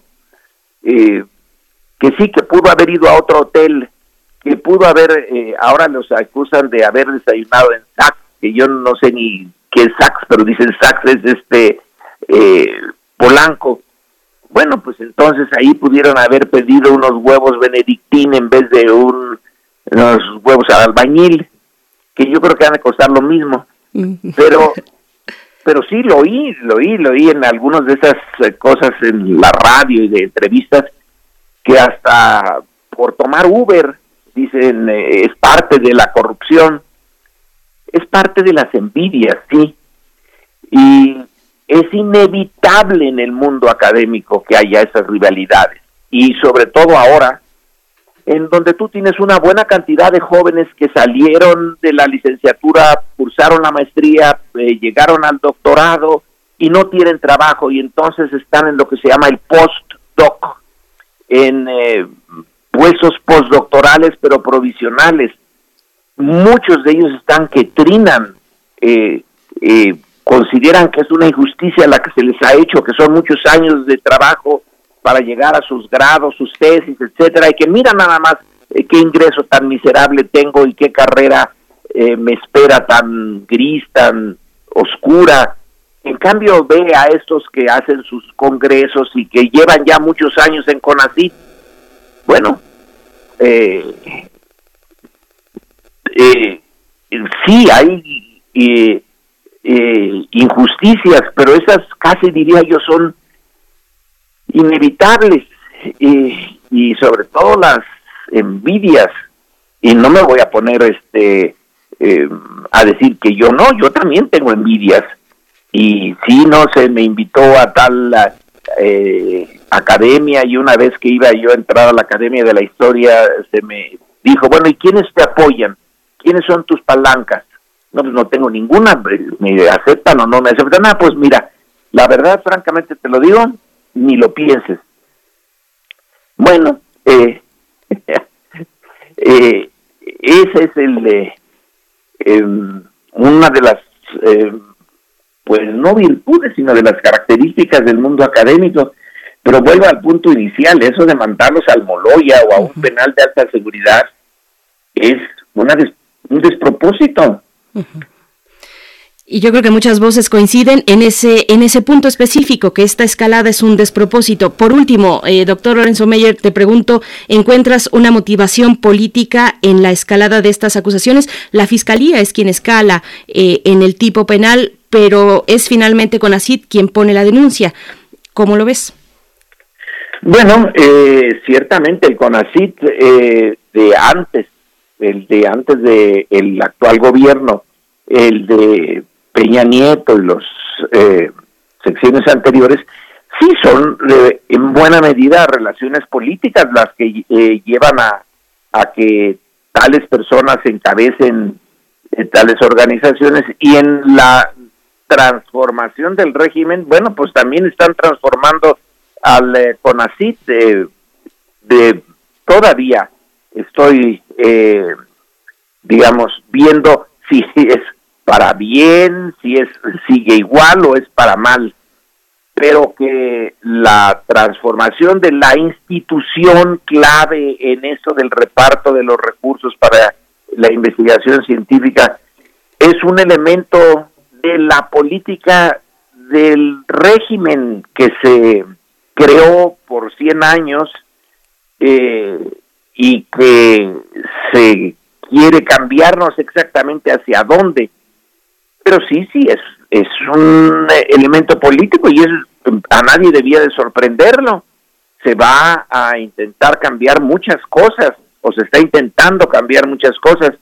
En algunos no se puede, Instituto Nacional Electoral viene de atrás y están defendiéndose como gatos panza arriba, eh, difícil eh, cambiarlos, pero hay un intento. Entonces, eh, son eh, los eh, pues el resultado de, de estas fuerzas que se resisten, las fuerzas que quieren el cambio, el choque, y sí, eh, detrás de todo está la, la política y así debe de ser, esa es la, la razón de ser de la política.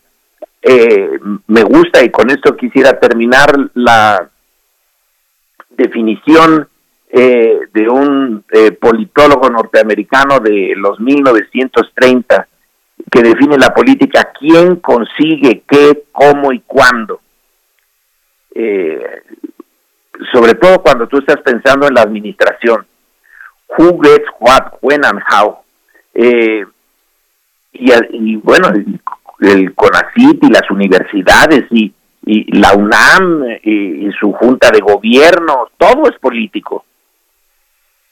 Pues con eso nos quedamos esta mañana, doctor Lorenzo Meyer. Como siempre agradecemos esta participación y pues bueno, te imaginarás que hay varios comentarios en redes sociales. Muchas gracias por participar con nosotros como cada martes, cada 15 días. Te deseamos lo mejor.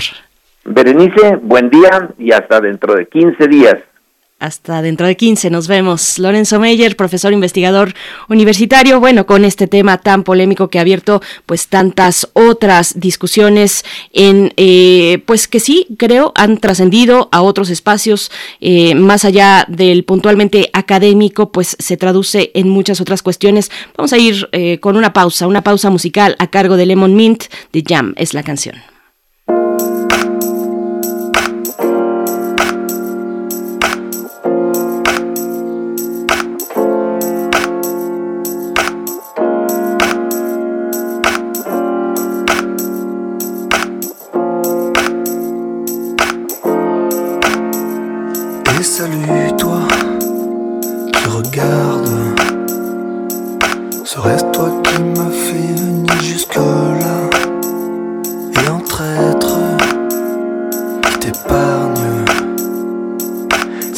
attrape cette qui donne froid, qui donne froid.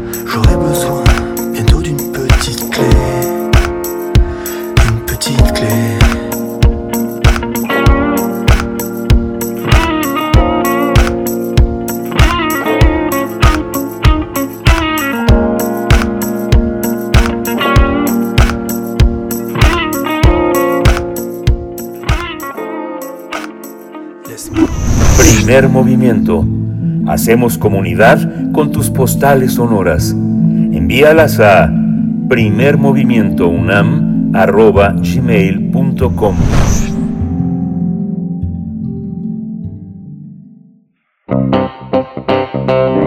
Nota Nacional el Ejército Zapatista de Liberación Nacional, el EZLN, denunció el secuestro por ocho días de dos zapatistas a manos de lo que dijeron y señalaron como una organización paramilitar al servicio del Estado. Así que, frente a esta situación, alertó que Chiapas está al borde de una guerra civil.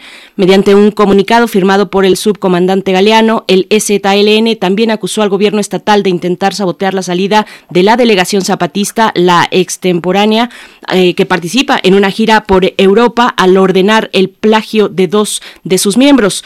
Por ello, alertó que para otra ocasión, otra ocasión ya no emitirán un comunicado, sino que actuarán con hechos. El comandante zapatista acusa a la Organización Regional de Cafeticultores de Ocosingo, la, la Orcao, de privar de su libertad del 11 al 19 de septiembre a Sebastián Núñez Pérez y a José Antonio Sánchez Juárez, autoridades autónomas de la Junta del Buen Gobierno de Patria Nueva en Tuxtla Gutiérrez. El STLN califica a la ORCAO como una organización político-militar de corte paramilitar que tiene uniformes, equipos y armas obtenidos con el dinero que reciben de los programas sociales. Asimismo, señala que el Estado ordenó el secuestro para provocar una reacción del STLN con el fin de desestabilizar a la entidad cuya gobernabilidad pende de un hilo. Y bueno, los zapatistas sostienen que el gobierno de Chiapas no solo solapa a las bandas de narcotraficantes, sino que también alienta, promueve y financia a grupos paramilitares como los que atacan continuamente a comunidades en Aldama y Santa Marta. Bueno, pues vamos a realizar un análisis esta mañana sobre la denuncia del ZLN acerca de la situación en Chiapas y para este propósito nos acompaña Ángeles Mariscal, periodista independiente, colaboradora en diversos medios nacionales. Ángeles Mariscal, muchas gracias por tomar esta conversación Bienvenida una vez más a Primer Movimiento. Buenos días, ¿cómo estás? Buenos días y buenos días al auditorio. Gracias, gracias Ángeles Mariscal. Pues cuéntanos, por favor, de dónde partir en esta compleja configuración de grupos en Chiapas, en los altos de Chiapas, especialmente eh, eh, grupos civiles armados, territorios autónomos, conflictos no resueltos de hace muchos años, incursión de nuevos actores eh, como el crimen organizado, nuevos tal vez ponerlo entre comillas, pero, pero bueno, toda esta cuestión que está mm, detonando con la denuncia que hace pública el STLN, ¿Cómo ves la situación actual, Ángeles Mariscal?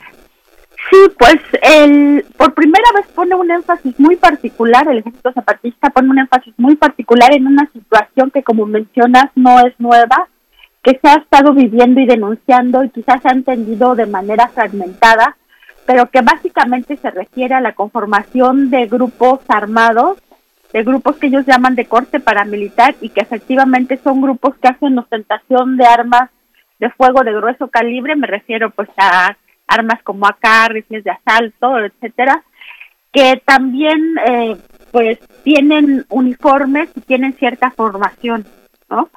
Ahora, menciona el caso particular de, de, que tienen en Opocingo con la organización Orcao, quienes en algún tiempo también fueron integrantes del STLN y después se separaron, y el hecho de que han secuestrado a sus autoridades Anteriormente este grupo también había secuestrado a dos integrantes del Centro de Derechos Humanos de Bartolomé de las Casas, hay, hay que recordar también ese hecho, y es porque mantienen una disputa por el territorio, un territorio eh, pues que tiene sobre todo un, un bagaje o un, un capital político muy importante como es Ocosingo.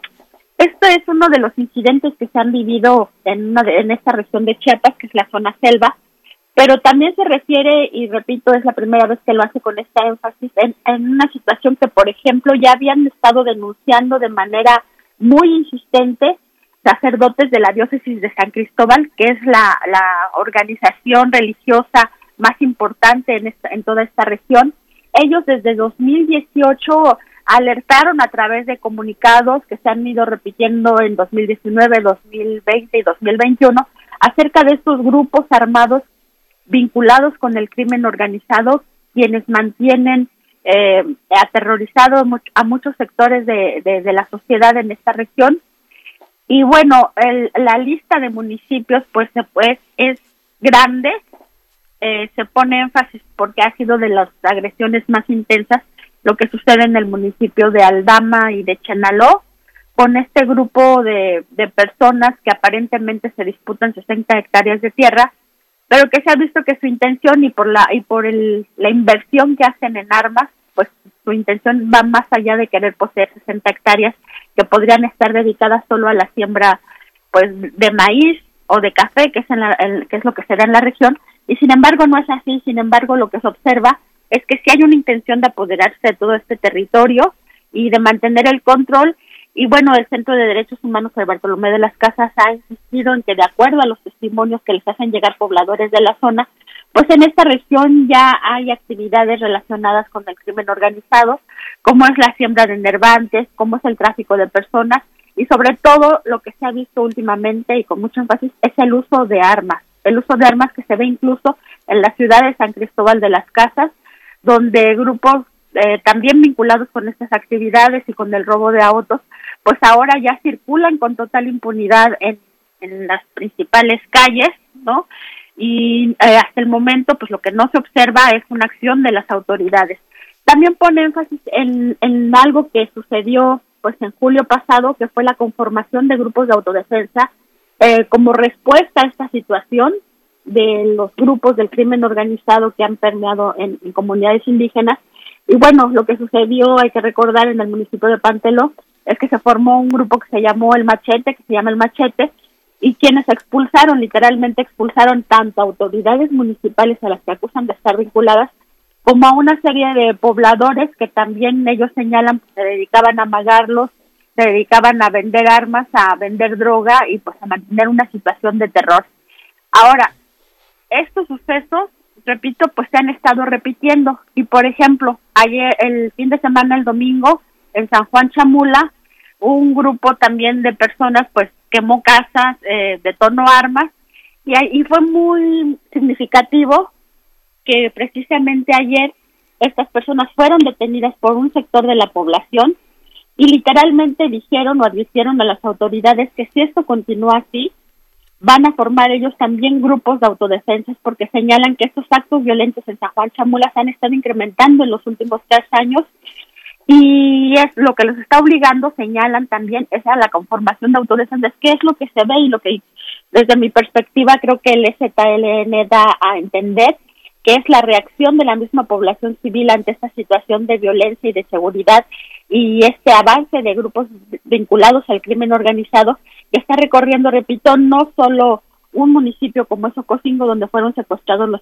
eh, dirigentes del ZLN, sino que es toda una región que parte desde San Cristóbal de las Casas y se extiende a, la región indígena, donde de alguna manera pues es la población está más organizada y hace que sea más visible esta situación, pero no es exclusiva, o sea, este estos grupos del crimen organizado también están teniendo una mayor presencia en otras regiones no indígenas de Chiapas, como es la zona fronteriza, como es la zona del Soconusco e incluso en la capital del estado, donde también hemos vivido eventos de violencia y de asesinatos impunes a plena luz del día y que hablan de que estos grupos pues están muy activos y están reconformándose o intentando tomar territorios que antes no tenían y esto coloca, repito, a la población en una situación de extrema violencia y una salida pues que se ha tomado, que tomaron los habitantes de Panteló que advirtieron podrían tomar los habitantes de San Juan Chamula y que es, digamos, un escenario que están previendo se pudiera dar,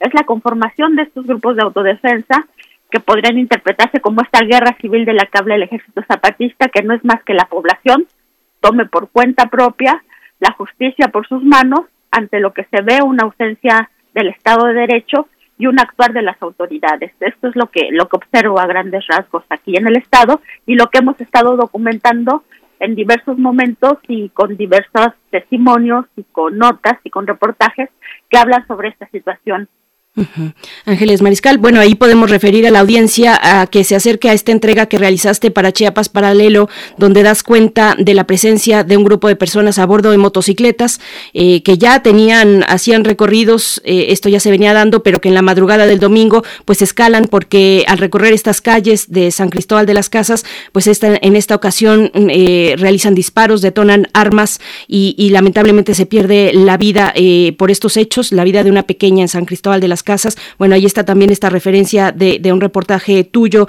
Ángeles Mariscal. Te pregunto, pues, ¿qué está pasando en la gestión del gobernador eh, Rutilio Escandón? Eh, el EZLN apunta al gobierno del Estado en el apoyo a ciertos grupos mm, paramilitares y ya nos has contado, bueno, la postura que tiene Panteló y que tiene San Juan Chamula eh, respecto a lo que ha ocurrido, al menos en un lapso de estos tres años de gobierno, Ángeles Mariscal. Sí, esta situación no es que haya eh, eh, surgido en estos tres años, es una situación que ya tiene, digamos, gestándose desde gobiernos anteriores. Y aquí hay que retomar también lo que dice el Ejército Zapatista de Liberación Nacional cuando habla de las personas ligadas a la política, el Partido Verde Ecologista de México, que después eh, mutaron a Partido Morena y que también están, según cuentan los pobladores, vinculadas a muchas, muchas personas, eh, sobre todo las que tienen algunos cargos en municipios, pues vinculadas al crimen organizado. Es decir, es una situación que tiene muchos años gestándose, que justo en estos tres años es cuando ha detonado. Y bueno, el hecho es que y sí se observa una omisión por parte del Estado y simplemente tenemos como ejemplo lo que sucede en Panteló, donde los pobladores fueron muy enfáticos en señalar a quienes eh, los han agredido. La fiscalía hizo varios cateos, encontró armas de fuego, encontró bombas, encontró eh, droga y hasta el momento no hay personas detenidas, ¿no? No hay personas detenidas y hay una situación de incertidumbre muy grande entre la población. Esto es así como un, una muestra de lo que se vive, de esta omisión que hay por parte del Estado que obliga a la población a tomar justicia por propias manos. Y entonces, así como esto sucede en, en Panteló, donde repito, pues a pesar de que sí hubieron investigaciones, incluso se asesinó, o sea, un grupo de personas ahí en San Cristóbal de las Casas, así como esto vimos en los videos que le llaman botonetos, asesina a Gregorio Gómez, el fiscal que investigaba los casos, y tampoco se ha eh, pues dado a conocer el avance de las investigaciones, ¿no? Tampoco se ha dado a conocer el avance de las investigaciones, por ejemplo, con el grupo de personas armadas que opera entre Santa Marta y Aldama, que incluso disparan contra la Guardia Nacional en sus recorridos, y, y, no hay acciones de detención, o sea, no hay operativos que permitan el desarme. Hubo una simulación de desarme el año pasado donde entregaron unos rifles viejos, eso es lo que hicieron los habitantes de Santa Marta, en un intento del Estado por simular un, desarme y pues las agresiones continuaron, es decir, hay en el mejor de los casos una omisión, en el peor de los casos sí se observa pues que pudieran haber vínculos que impiden que se haga justicia, como repito es el caso de Panteló, ¿no? Donde ya el fiscal fue asesinado y donde pues es muy evidente que hay una inacción, ¿no? Una inacción no sabemos por qué circunstancias, si porque están rebasados, si porque eh, no pueden actuar, si porque no tienen la estrategia para ir y detener a estas personas, pero el hecho es que no hay justicia y se está obligando a la población a tomar este tipo de acciones, como muy significativamente pues se está llevando también a cabo en estos días, en esta semana, en, en el municipio de San Juan Chamula, que también es un municipio que ha sido pues motivo de noticia y de escándalo porque en plena plaza eh, central han salido estos grupos, han matado a sus autoridades con estos rifles que se mencionó, sin que tampoco se pueda o haya intervenido el Estado. Entonces es una situación pues de mucha tensión y de mucha impunidad que coloca en situación de riesgo y de vulnerabilidad a miles de personas que incluso también es otra situación que se ha estado viviendo, que están en situación de desplazamiento forzado. Algunas ni siquiera han salido a la luz porque temen que sus agresores pues vuelvan hacia ellas. Y otras viven en una situación de desplazamiento intermitente como es en el caso de Aldama donde cuando les disparan tienen que refugiarse en las montañas en otra casa dejan de disparar y tienen y regresan porque no tienen otros medios de vida a sus propias viviendas en una situación, pues ya se imaginará el auditorio de muchísima tensión y de muchísimo riesgo y pues de un agravio muy constante hacia sus vidas que tiene una afectación física y una afectación emocional muy fuerte. Por supuesto. Bueno, se ve muy difícil que estas hostilidades se detengan pronto y ante esto Galeano pues ha hecho una especie de advertencia, ha dicho que la, que, la próxima vez eh, no echarán mano, eh, no, no pondrán a mediadores del conflicto, sino que actuarán. Eh, ¿Cómo traducir estas, estos señalamientos? ¿Quiénes están mediando el conflicto? Por ahí nos hablabas del Fraiba, de, del Fray Bartolomé de las Casas. cuéntanos un poco de esta declaración del ZLN a través de, Galeano y de los mediadores de este conflicto. Ángeles Mariscal, por favor. Sí, eh, los grupos que tienen un fuerte liderazgo moral y que también han sido amenazados, y me refiero, por ejemplo, al padre Marcelo Pérez Pérez de Jovel, que tiene amenazas de muerte muy fuertes.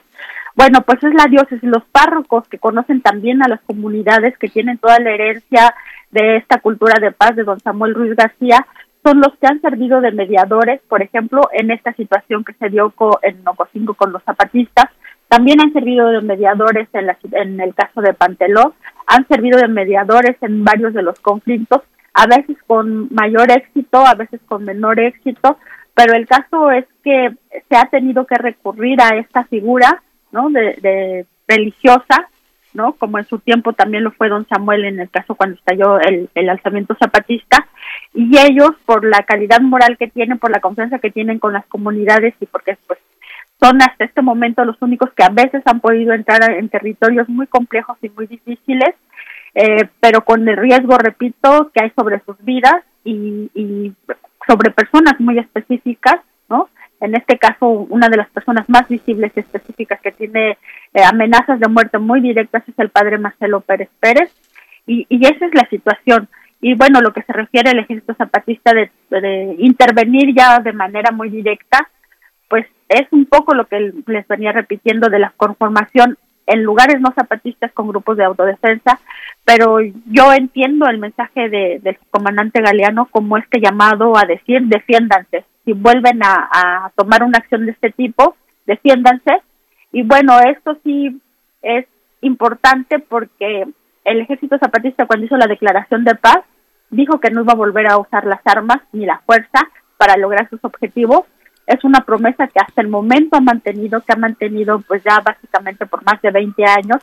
Sin embargo, esta parte yo la entiendo como, como este llamado a que hacen, si vuelven a hacer estos grupos un acto de este tipo contra eh, lugares donde hay integrantes de, de, ejército zapatista, pues les está dando de alguna manera esta indicación de ya no permitirlo ¿no? Eso es lo que se entiende de su comunicado. por supuesto. Por último, Ángeles Mariscal, pues una pregunta además eh, directa que tiene, que ver con, tu trabajo cotidiano. Eh, se, se, ha acrecentado el riesgo para el trabajo periodístico en un ambiente como este, en un ambiente de violencia. Lo hemos visto, por supuesto, en otros estados, en innumerables veces en la historia reciente de este país. Eh, ¿Cómo está esa situación para el periodismo en Chiapas? Eh, pues qué bueno que lo mencionas porque es una situación de la que hemos decidido tomar medidas de alguna manera, pero sí, si lo menciono, si te lo digo con toda franqueza y honestidad, sí se han recibido denuncias y amenazas y no solo por parte de a un grupo de colegas, sino en varias circunstancias eh, se les ha exigido incluso a periodistas que no lleguen a una determinada zona de la frontera donde hay estos enfrentamientos entre cárteles y quienes se los han pedido son estos grupos directamente pues criminales, ¿no? También hemos recibido amenazas por correo, hemos recibido amenazas por redes sociales, eh, hay denuncias que ya interpusimos y que están en la Fiscalía para periodistas y sí hay una preocupación dentro del gremio de que esto escale precisamente por lo que mencionas, porque la experiencia que se ha tenido en otros estados con otros colegas es cuando empieza a escalar esta situación, cuando se empiezan a ver esta participación muy activa impune de grupos armados, de grupos delincuenciales, pues uno de los actores sobre los que también hay riesgo y amenaza son, son las y los periodistas y en este caso sí están habiendo estas circunstancias también. Solo precisar, ¿hay zonas o empieza a haber este fenómeno de zonas de silencio en Chiapas? Sí, lo que sucedió, por ejemplo, te repito, en la frontera, en una zona eh, que da al, a la zona del Petén, lo que ya se, hizo, lo amenazaron estos grupos, es con agredir a periodistas que lleguen a documentar lo que está sucediendo. Eso es una de, es una de las circunstancias muy específicas y la otra es el riesgo que ya existe de llegar a documentar lo que sucede, por ejemplo, en las zonas indígenas. Entonces ya es una situación muy complicada poder llegar a las comunidades donde hay desplazados, porque pues ahí las personas periodistas como nosotros, que no somos indígenas, somos muy fácilmente identificables. Y si eso lo pensamos incluso para ir a los lugares donde recientemente pues empezaron a salir las personas migrantes, que sabemos que es una zona también de tráfico de armas y de droga, pues también eh, tardamos algunos días en pensar la estrategia para cómo llegar y cómo cuerparnos y cómo salir, ¿no? Entonces sí te estoy hablando de una situación muy tensa que toca la cobertura no solo directamente en los conflictos de las comunidades, sino toca la cobertura que tenemos que hacer y que debemos hacer con la población migrante y con otras regiones del estado donde ya todo está muy, muy tenso. Pues nos mantenemos con la atención sobre el estado de Chiapas, sobre el trabajo de nuestros colegas periodistas, el tuyo, Ángeles Mariscal, y te agradecemos esta participación. Muchas gracias y nos encontramos próximamente. Muchas gracias. Hasta luego.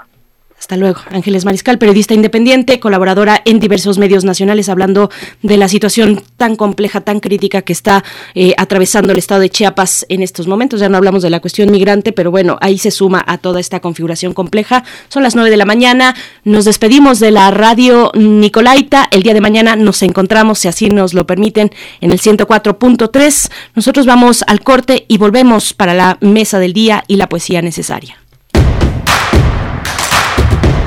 Síguenos en redes sociales. Encuéntranos en Facebook como Primer Movimiento y en Twitter como arroba PMovimiento. Hagamos comunidad.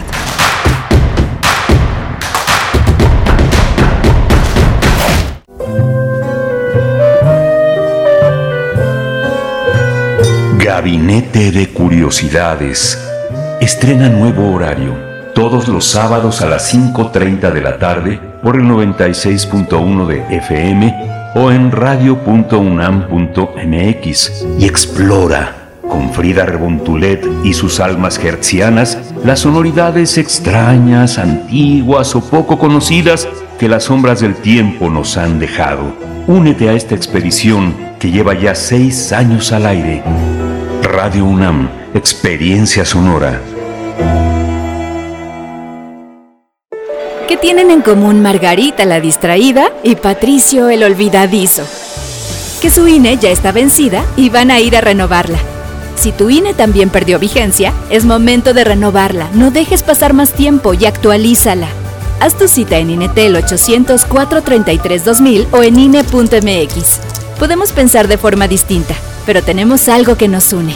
Nuestro INE. ¿Mi INE? Nos une. ¿Te toca vacunarte contra la COVID-19? Antes de ir, come bien y toma tus medicamentos. No llegues con mucha anticipación. Hidrátate bien con agua natural. Si tienes dudas, visita mivacuna.salud.gov.mx. Recuerda, la vacuna te protege y protege a quienes queremos. Cuidémonos entre todos, vacúnate y no bajes la guardia. Gobierno de México. Este programa es público ajeno a cualquier partido político. Queda prohibido el uso para fines distintos a los establecidos en el programa. Hola, Juan. Hola, Oscar. ¿Ya te has dado cuenta que llevamos mucho tiempo juntándonos en esta transmisión? Y ahora nos juntamos para hacer este promocional de nuestro propio programa. Sí, hombre, en esta ocasión no es así un encuentro casual. Las Esquinas del Azar, todos los martes a las 10 a.m. y retransmisión los sábados a las 4 p.m. por el 96.1 de FM. Radio UNAM Experiencia Sonora.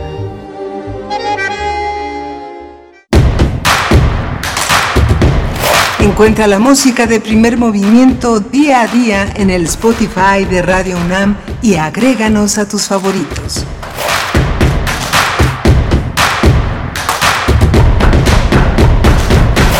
Ya estamos de vuelta en primer movimiento. Buenos días a quienes sintonizan a partir de este momento las frecuencias universitarias.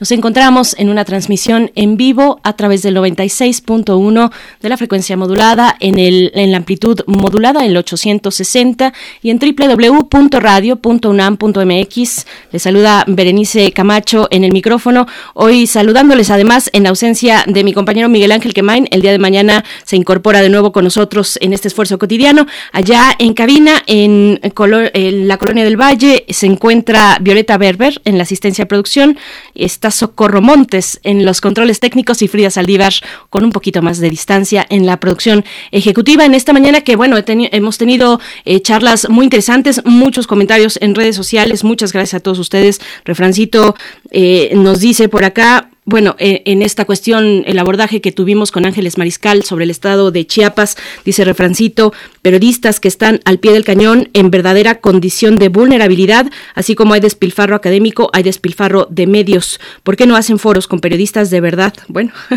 ahí la semana pasada, sí, fue la semana pasada, Julio Astillero, Julio Hernández, pues daba en este foro, eh, eh, pues precisamente un poco, un poco, vaya, palabras muy precisas, pero en poco tiempo, pues señalando esta circunstancia de quienes están en esos grandes paneles, en esas grandes convocatorias de periodistas. De entrada, la ausencia de las compañeras reporteras y periodistas que hay por mucho eh, en, este, en este país y con un trabajo de excelente calidad. Y, pues bueno, ahí está, eh, dice precisamente Refrancito, en cambio, en Guadalajara se reúnen puros payasos, a excepción de Julio Astillero. Bueno, justo lo que comentábamos, refrancito. Daniel Manzano dice, y sobre esto de Chiapas y todos los crímenes, desapariciones, feminicidios ¿Qué hace la Fiscalía General de la República? ¿O su labor ahora es solo dedicarse a perseguir científicos y académicos para encerrarlos en Almoloya eh, por comer huevos benedictinos y no eh, huevos al albañil, como dice el doctor Meyer? Es lo que nos comparte Daniel Manzano. Pues bueno, a todos ustedes, igualmente Esther Chivi se eh, se pregunta qué pasa con el gobernador en Chiapas. Nada exacto, solo hay simulación de, de gobernar. Gracias, Esther. Eh, flechador del Sol igualmente dice los mismos lo mismo que está pasando en otros lugares de México, grupos paramilitares están obligando a pobladores a dejar sus pertenencias. Hay inversionistas que están comprando esas propiedades que la gente expulsada está rematando. ¿De dónde y de quién son esos capitales? Gracias, Flechador, por tu comentario. Pues bueno, a todos ustedes por su participación en este diálogo que es de ida y vuelta, es lo que nos permite, aunque sea radio, eh, que solamente pues estamos aquí ante el micrófono algunos privilegiados, tenemos esa oportunidad de que ustedes también formen parte de este debate y es lo que enriquece nuestra labor cotidiana. Gracias por esos comentarios. Y bueno, en este momento nos vamos a ir con la poesía necesaria para después tener nuestra mesa del día mucho de qué hablar acerca del tercer informe de gobierno de eh, Claudia Sheinbaum, eh, la, eh, la jefa de gobierno de la Ciudad de México. Vamos a conversar los detalles con el doctor Edgar Ortiz Arellano quien es profesor del posgrado de la Facultad de Contaduría y Administración, académico del CESNAB y socio, de, socio presidente de mm, Bismarck Consultoría SC. Es especialista en estudios electorales. Igualmente nos acompañará el maestro Rodian Rangel Rivera, profesor de la Facultad de Filosofía, de, Ciencias Políticas y Sociales, perdón, de la UNAM. Él tiene maestría en Gobierno y Asuntos Públicos por parte de la misma facultad y es especialista en temas electorales y de democracia participativa. Seguimos leyendo sus comentarios. Vamos con la poesía necesaria. Primer movimiento. Hacemos comunidad con tus postales sonoras. Envíalas a primermovimientounam.gmail.com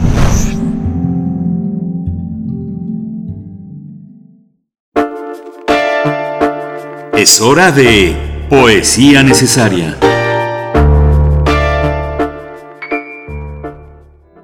propiciar la materia, las palabras que cabalgan al centro, al mío, despertar las yeguas de la infancia, el poder entrelazado su fuerza luminosa, recuerdo el tejido de un huipil y el verano descarnado en sus destellos, los imaginarios cristales de mi vida, esos, el vestido verde de la abuela, el zapoteco, una plaza vacía al mediodía, una iglesia de banderillas, un altar hecho a los muertos. Eran dirigibles los papalotes nunca vistos más que cuervos, sopilotes de los cerros entre las matas de mi sueño, a las seis de la tarde. Mi madre se cortaba las piernas con las tijeras de su sangre. Estábamos sentadas en la orilla de la casa, mirando el transcurrir del tiempo detenido entre los palpos. En las voces de mis abuelos las hamacas, a las seis de la tarde. La luz en declive y un par de yeguas atravesaban los cerros de las fieras. Celerina en la esquina, en su casa de paja, era una yegua sin dientes. Y entre los restos del mutismo, mi madre y yo abordábamos la orilla, destazando con las tijeras sus propias piernas, mi sangre. De tu cama me despido, tomo el licor del perdón como la flor del olvido, deshago el nudo al cordón, dejo el último ladrillo y las ventanas abiertas pa' que recibas tu amada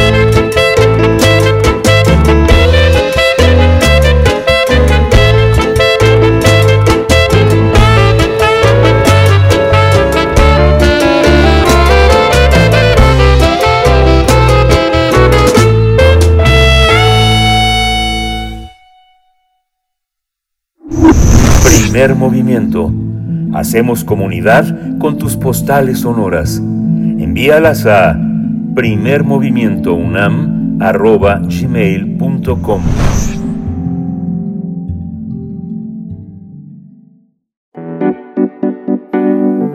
La mesa del día. Al presentar su tercer informe de gobierno ante el Congreso de la Ciudad de México, Claudia Sheinbaum afirmó que se ha salido adelante a pesar de la pérdida de vidas, empleos y la crisis de salud provocada por la pandemia de COVID-19. Ante los legisladores y legisladoras locales, la jefa de gobierno capitalino destacó el avance del programa de vacunación y la coordinación entre autoridades federales, locales y la iniciativa privada.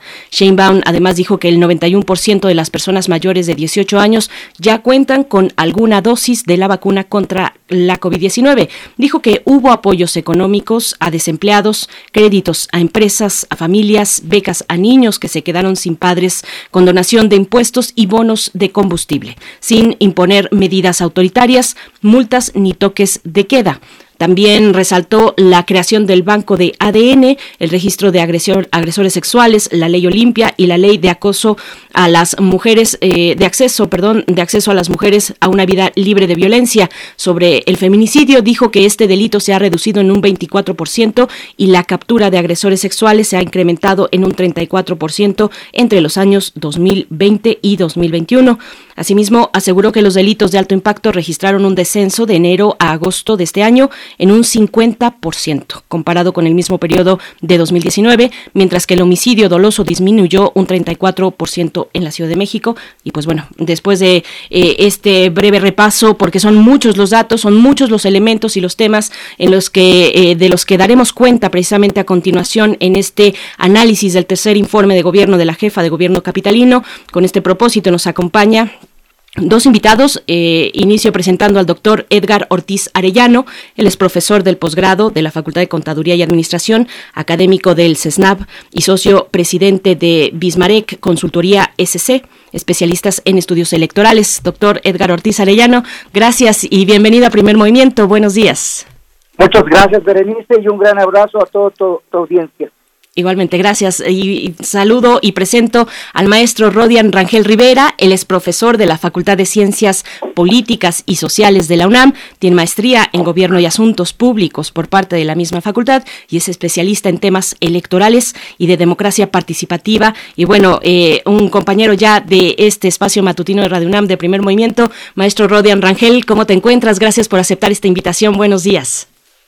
Hola, Bere, gracias, buen día, gracias nuevamente por la invitación. Un saludo a todos los radioescuchas. Muchas gracias. Doctor Edgar, saludos. Muchas gracias a ambos. Pues bueno, empezamos esta conversación. Les pido empezar eh, por la forma. La forma y luego, nos vamos al fondo. Son múltiples las temáticas y los temas que atender, pero les pregunto en términos de la forma, ¿cómo vieron el evento en sí? Varios invitados eh, eh, interesantes, la selección de invitados, integrantes del Gabinete Federal, por ejemplo, y también un informe fue presencial luego de que el año pasado fuera virtual por temas de la pandemia. Doctor Edgar Ortiz Arellano, ¿qué consideraciones nos comparte? Bien, bueno, pues sí, muy interesante el formato. Me llamó mucho la atención que estuviera ahí la secretaria de Seguridad y Protección Ciudadana con la representación del presidente de la República.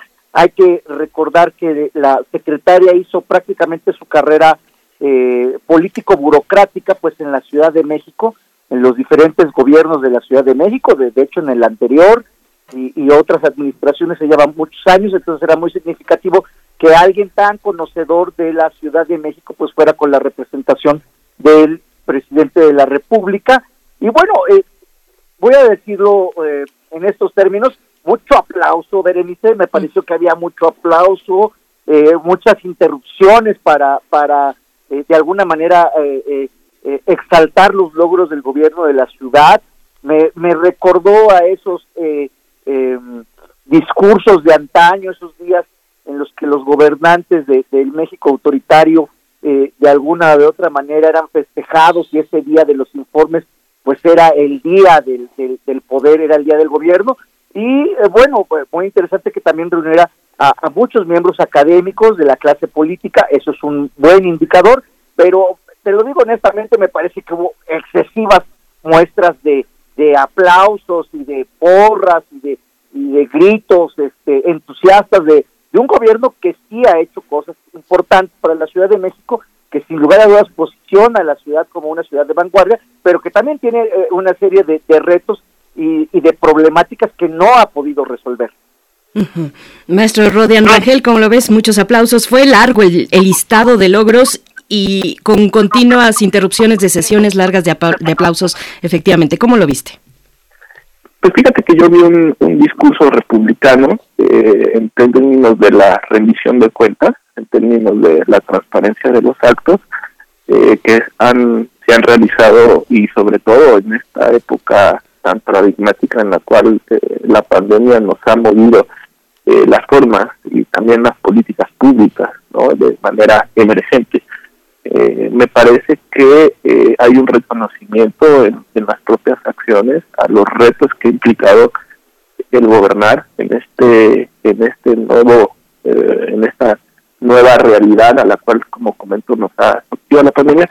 Pero también lo que veo es un reconocimiento de tanto de los aciertos como de los errores en el sentido de en esa misma semana hacer cambios en el propio gabinete, ¿no?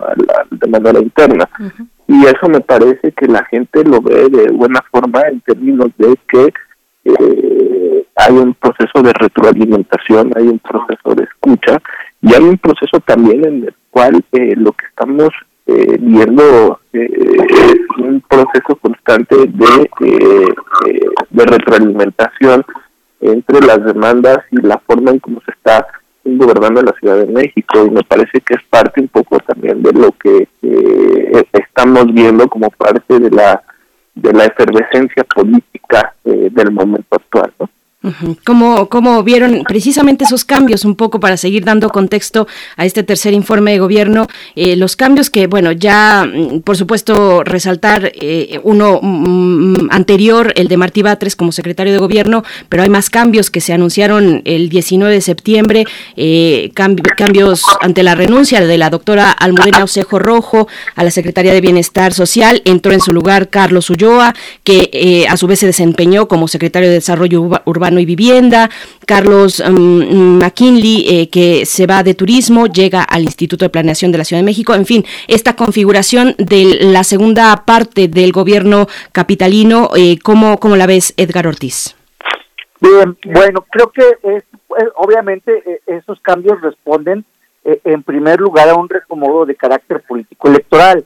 Hay que recordar que eh, em, el partido al que pertenece la jefe de gobierno, que pertenece el presidente, pues tuvo un avance relevante en todo el país, eh, territorialmente ha ganado mayores posiciones, eh, también tiene mucha más presencia en los gobiernos subnacionales y municipales, exceptuando la Ciudad de México. Es decir, en la Ciudad de México, este partido, el gobierno, tuvo un revés en términos electorales, perdió prácticamente la mitad de la Ciudad de México, lo cual también es un signo de eh, cierto descontento con respecto a la forma de gobernar y a lo que a lo que se está haciendo en políticas públicas, es decir, eh, los resultados electorales no son fortuitos, están también representando están representando y significando algo con respecto a la forma de gobernar. Entonces, este este primer eh, eh, reacomodo que se está haciendo, empezando por la Secretaría de General de Gobierno que se pone a Martí Batres, que a todas luces es un operador político, o sea, no, no es un hombre hacedor de políticas públicas, no es un policy maker, es un, es un operador político desde hace muchos años eh, eh, y que su ámbito es eminentemente un ámbito de carácter político electoral, que se le nombra secretario general de gobierno, lo cual me parece correcto, acertado en la lógica que ellos consideran pertinente con, con miras a, mantenerse y continuar en el poder, o sea, lo cual es legítimo y, y, es, y es correcto.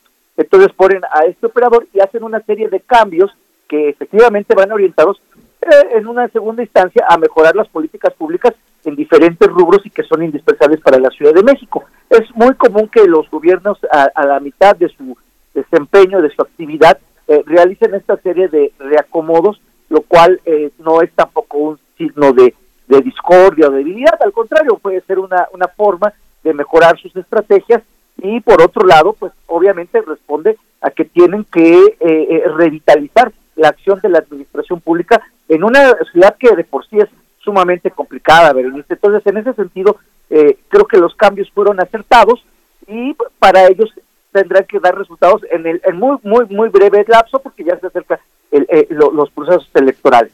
Rodian Rangel, ¿estás de acuerdo con esta eh, aseveración, cambios o movimientos en el equipo de gobierno de carácter político electoral? Y ahí les pregunto también a ambos cómo ven pues la relación con el, Ejecutivo Federal hacia el cierre del informe. Eh, Claudia Sheinbaum pues hablaba de la transformación avanza en la ciudad. Hasta el último día dijo, nos guían los principios de no robar, no mentir, no traicionar al pueblo. ¿Cómo ves esta cuestión? La relación de la jefa de gobierno con respecto al Ejecutivo Federal, pero también a la oposición dentro de la ciudad, en las alcaldías, e incluso la relación de la jefa de gobierno con alcaldes de, Morena, como el caso de Iztapalapa con Clara Brugada, eh, maestro Rodian Rangel.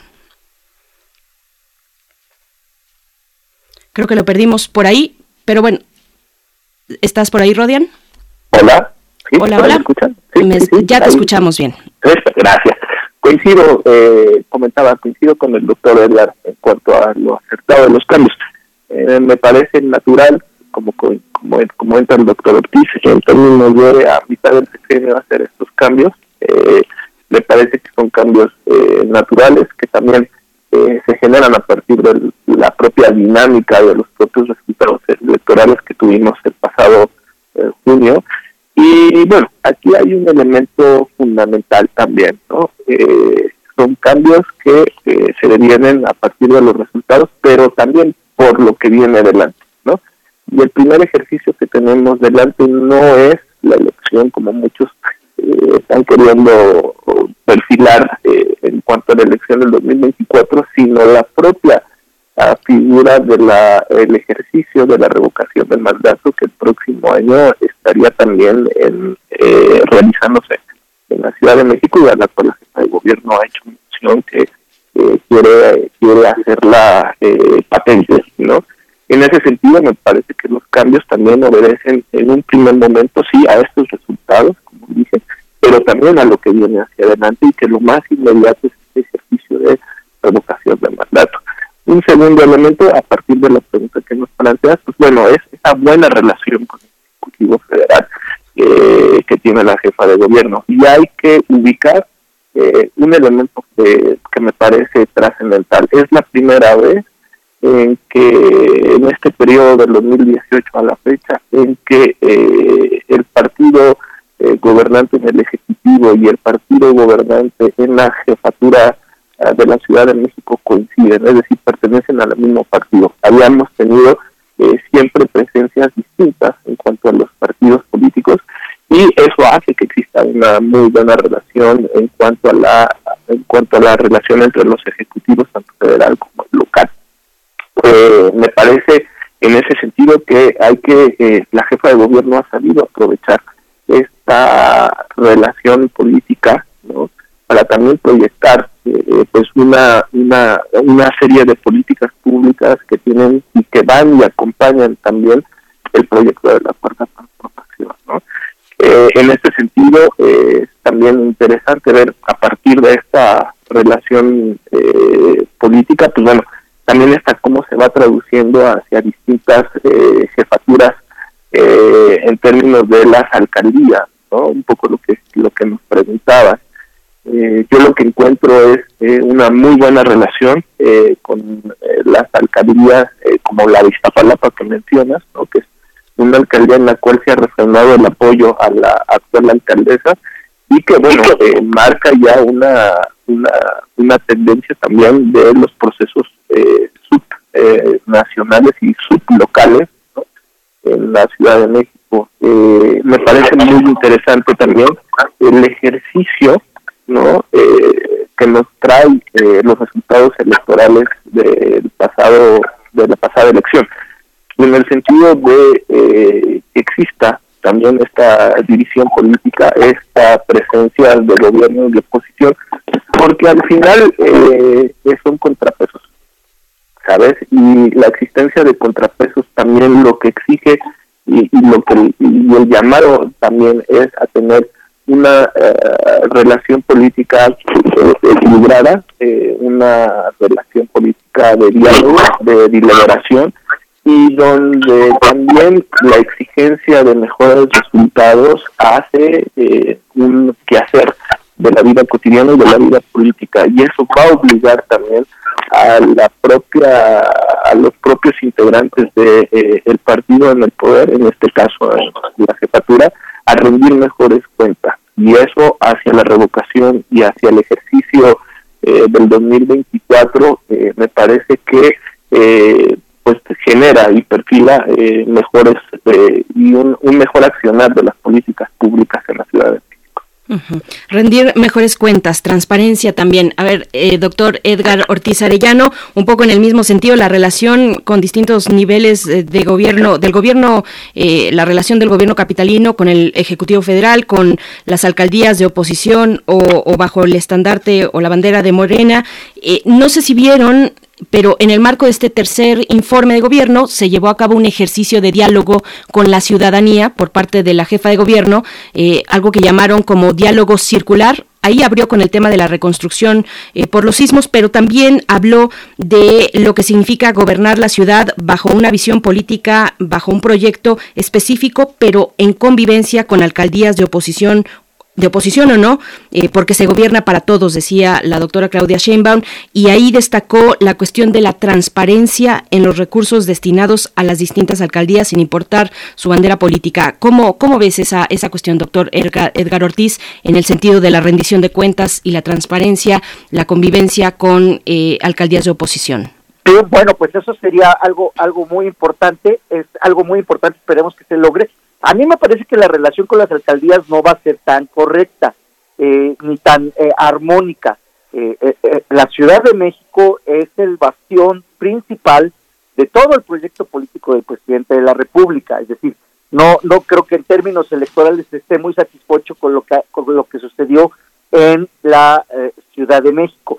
Y a fin de cuentas, un desempeño correcto de estos gobiernos de oposición, suponiendo que tienen un desempeño correcto, les va a retribuir todavía en, en aún mayor presencia político-electoral, es decir, van a tener mejores resultados electorales que obviamente es resultado de un buen gobierno, lo cual no necesariamente va a beneficiar a Morena, va a beneficiar, va a, beneficiar a la Ciudad de México, pero no necesariamente a, la facción partidista que se encuentra ahorita en el poder. Entonces, en ese sentido, me parece que pues, ya vimos que hubo ya una serie eh, eh, eh de, de, ya hubo de hecho un choque material ahí en las mediaciones del, Congreso de la Ciudad de México, eh, y lo cual pues eh, hizo, se, manifestó en la opinión pública ahí eh, una alcaldesa con la nariz sangrando, quejándose de que no se había, no se les han aceptado, no se les ha recibido, y posteriormente ya se hizo este e, esta operación para reparar los, los, daños mediáticos que, que, implicó esa confrontación en la calle, porque además no fue en el recinto, fue en la calle, en plena calle, a manos de policías que ya no son granaderos, pero que operan como granaderos, ¿no? Es decir, desapareció el cuerpo de granaderos, la de gobierno, pero no es el cuerpo de granaderos. Entonces, en ese sentido, en ese sentido, eh, voy a ver, vamos, yo espero que me equivoque, pero vamos a ver una, una relación de, carácter bastante conflictivo. Eh, que haya rendición de cuentas, pues yo de entrada diría, Berenice, maestro Rodeán, pues eso no lo tienen que anunciar, esa es su obligación de todos los gobiernos y, en una democracia, en un país con donde existe el Estado de Derecho, es una obligación, no es una dádiva, no es un premio, no es una convicción personal, es una obligación legal eh, rendir cuentas a la ciudadanía. Entonces, eh, qué bueno que este gobierno tenga esa disposición a respetar eh, la ley, a ser democráticos. Y, cabe señalar que muchos de los que ahora están en el gobierno han estado en los gobiernos anteriores, Es decir, esos, esos personajes que ahora se encuentran en el gobierno eran parte del partido que antes estaba en el gobierno de la ciudad. que se dividieron, que rompieron el proyecto, bueno, sí, pero prácticamente tenemos a la misma clase política desde 1997. O sea, son, los mismos personajes, cambiaron de bandera, cambiaron eh, de aspecto, pero eh, técnicamente son los mismos. Y creo que lo que sí beneficia a la ciudad, pues, es en buena medida que el presidente de la, de la República tenga una clara cercanía y, una buena disposición hacia la jefe de gobierno. Lo vemos eh, en las mañaneras a diario, los que seguimos al presidente de las mañaneras a diario, vemos que la, la jefa de gobierno es una visitante asidua a, esas, a esos eh, eh, eventos y a otros más que realiza el presidente de la República y toda la deferencia que eh, el, jefe del Poder Ejecutivo tiene con respecto a la, jefa de gobierno de Ciudad de México. Entonces, eso sin lugar a dudas puede facilitar una serie de, de, políticas públicas, eh, puede facilitar una eh, serie de actividades para promover mayores recursos para la Ciudad de México. Vemos que muchos de los programas sociales del gobierno federal pues se instauran en la Ciudad de México. También hay que reconocer que la Ciudad de México fue beneficiada en términos de, las vacunas. De hecho, con eso comenzó la, jefa de gobierno su informe. Y bueno, eso, eso sin lugar a dudas tiene que ver con esta cercanía eh, ideológica eh, eh, y política que tiene con el gobierno federal. Maestro Rodian Rangel, lo que quieras agregar al respecto y además les pido ya entrar directamente a los temas que han, que han de destacar ustedes sobre este tercer informe de gobierno de la, de la jefa de gobierno de la Ciudad de México. Eh, la cuestión de la pandemia, la gestión de la pandemia y la reactivación económica lo pondría yo como, como un primer, eh, digamos, enlistado de los elementos importantes, Rodian Rangel. Solo un, primer paréntesis en términos de lo comentado. Creo que la competencia eh, política electoral le hace bien a la Ciudad de México.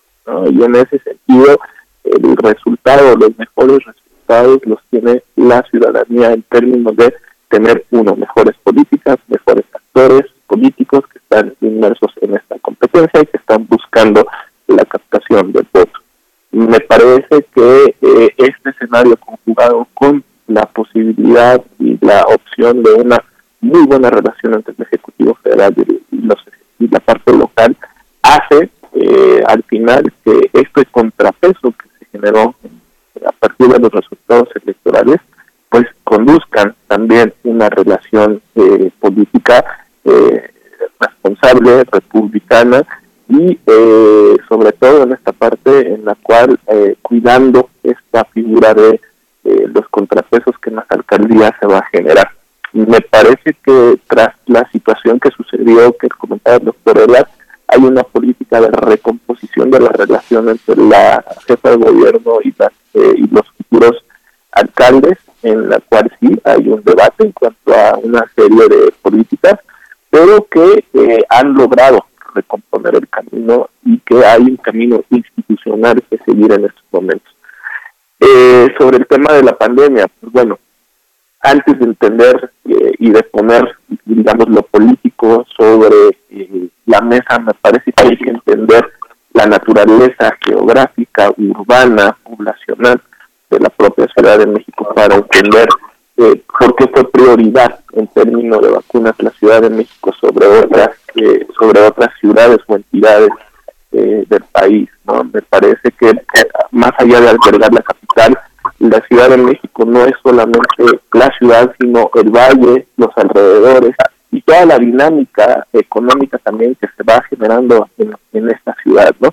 Eh, me parece que era es, pensable no no, no colocar naturalmente esta distinción antes de lo político electoral. ¿no? La ciudad es una ciudad que se mueve constantemente, que eh, tiene una serie de dinámicas eh, económicas, culturales, sociales, y que bueno, que tenía que ser atendida de primer momento para eh, el tema de las vacunas y el tema también de los riesgos a la salud ¿no? y de la implementación de la política hospitalaria.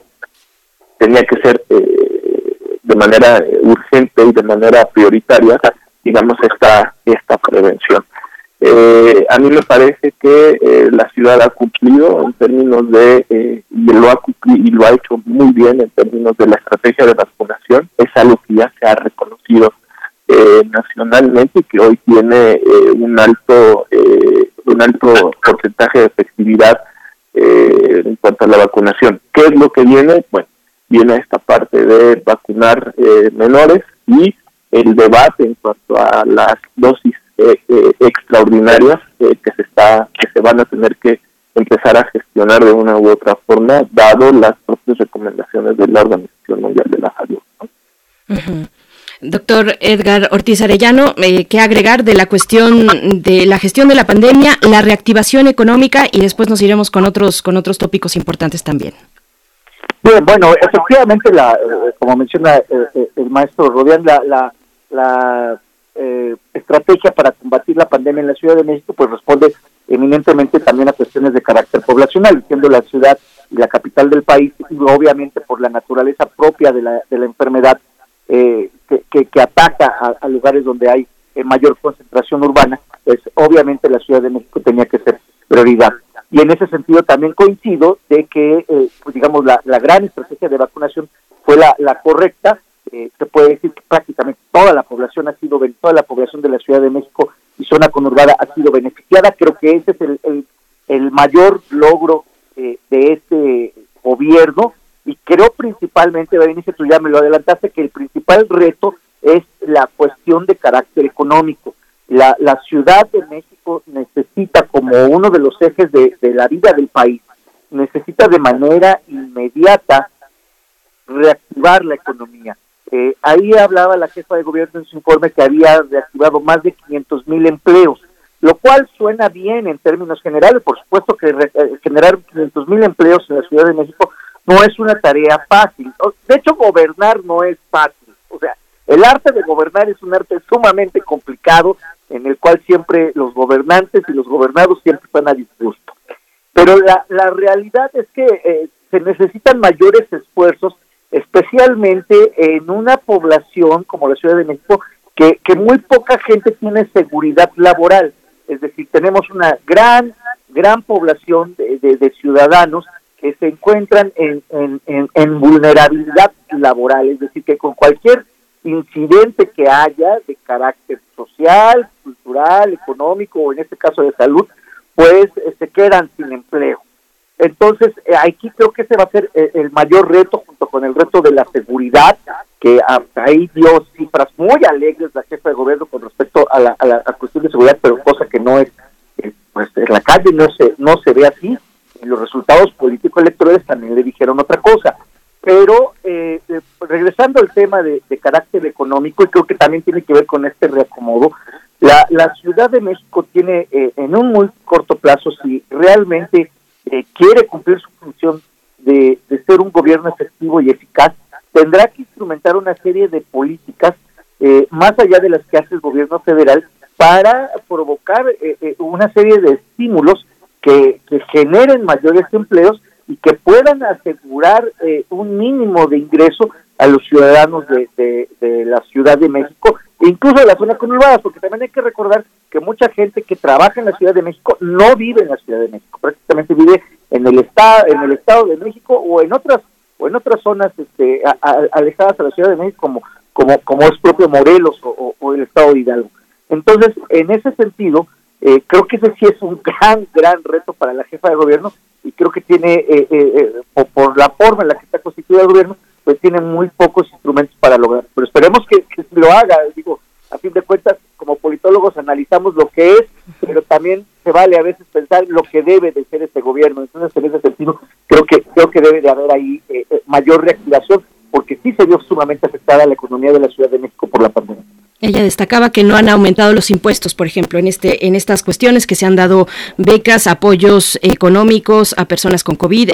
pero, sí. discúlpame, Berenice, pero el hecho de no aumentar los impuestos va, con, con, una lógica, con una política de carácter fiscal expansiva. Es, es decir, o sea, si el, si el gobierno lo que quiere es hacer reactivar la economía, pues obviamente no iban a subir los impuestos. Eso hubiera sido un contrasentido. De hecho, esa fue la gran crítica de los gobiernos de izquierda a los gobiernos neoliberales. O sea, que en plena crisis aumentaban los impuestos. Entonces, digamos, eh, la verdad es que es una medida de política fiscal, pero no es suficiente para, para, para, para, para los problemas que enfrenta la capital. Disculpa que te interrumpa, esto ¿eh? me apasiona mucho el tema.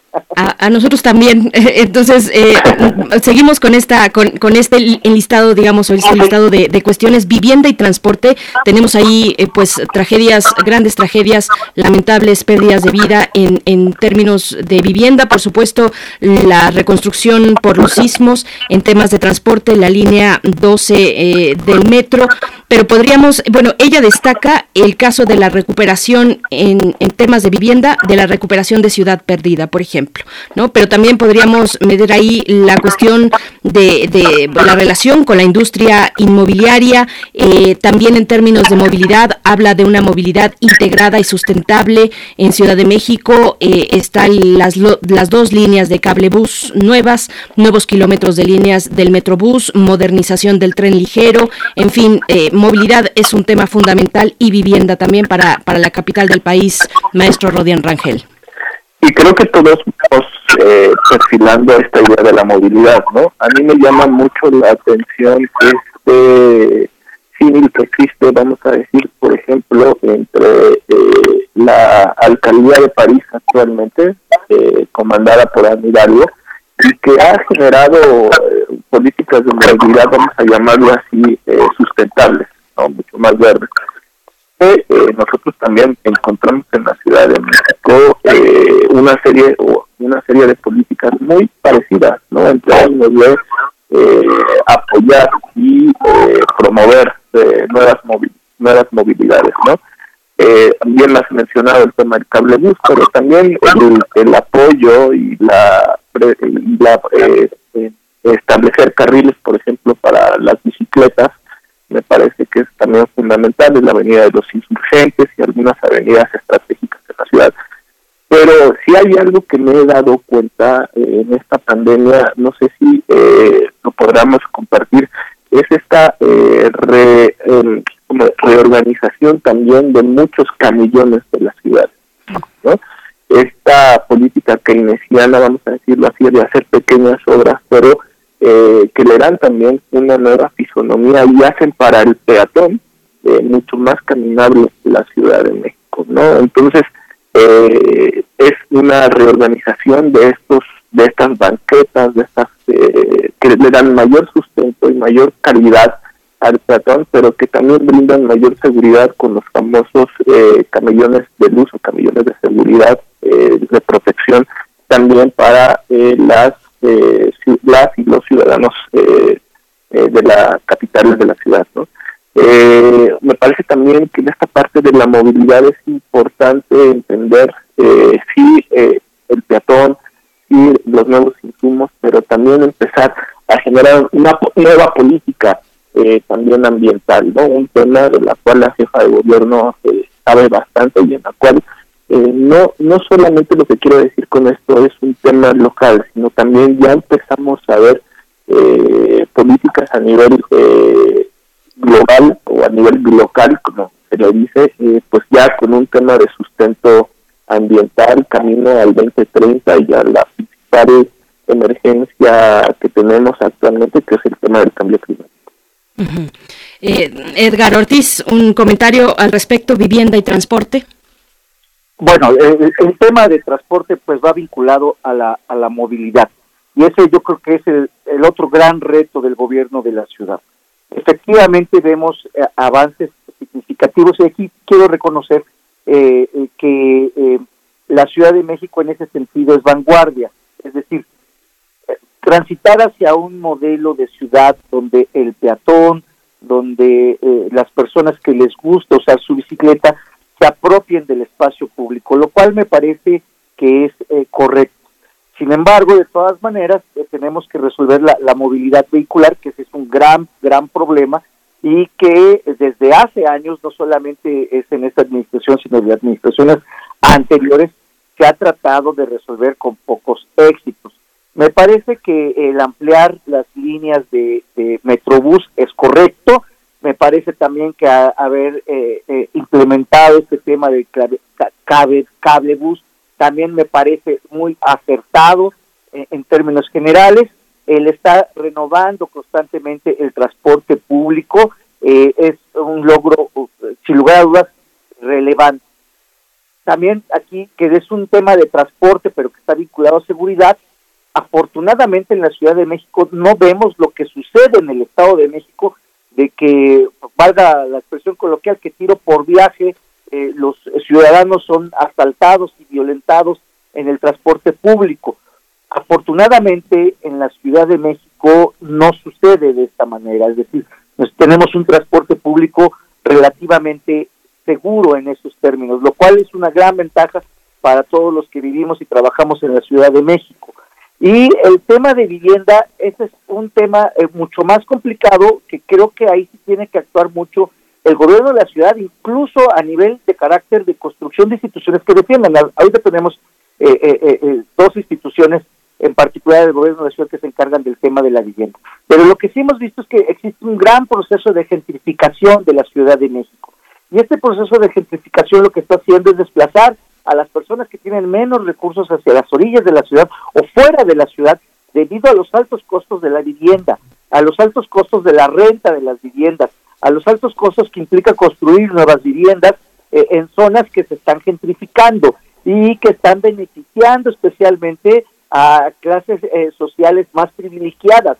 Entonces, en ese sentido, que es un tema que no se ha abordado con, con eh, eh, con, con, amplitud como debería, pero que está sucediendo de manera constante en la Ciudad de México. Ahí sí tiene una gran, me parece que tiene una gran eh, eh, trabajo y deuda social el gobierno para evitar estos procesos de gentrificación, pero por el otro lado generar vivienda digna a la, a la población que tiene menores recursos y por supuesto disminuir este proceso microinflacionario que existe en la Ciudad de México con respecto al costo de la vivienda eh, tanto en venta como en renta de la misma y por supuesto dar mayores elementos eh, eh, para generar una convivencia social en, ese, en, viviendas de carácter popular o masivo como es la PROSOC, la Procuraduría Social de la Ciudad de México que se encarga a nivel legal de los asuntos de condominios pero que en realidad no tiene capacidades vinculatorias y que debe de fomentar esta parte de la vivienda. Recordemos que en la Ciudad de México existen asociaciones inmobiliarias muy fuertes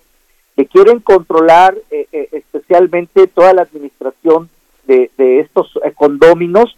hay inmobiliarias muy fuertes que también controlan la, la, construcción de vivienda y que, bueno, si no cometen nada en contra de la norma, pues es, correcto que sigan operando, pero que tampoco pueden establecerse como oligopolios que después se conviertan en grupos de presión al gobierno de la ciudad y especialmente a las alcaldías que son susceptibles por la tipo de actividades recibir todo tipo de presiones.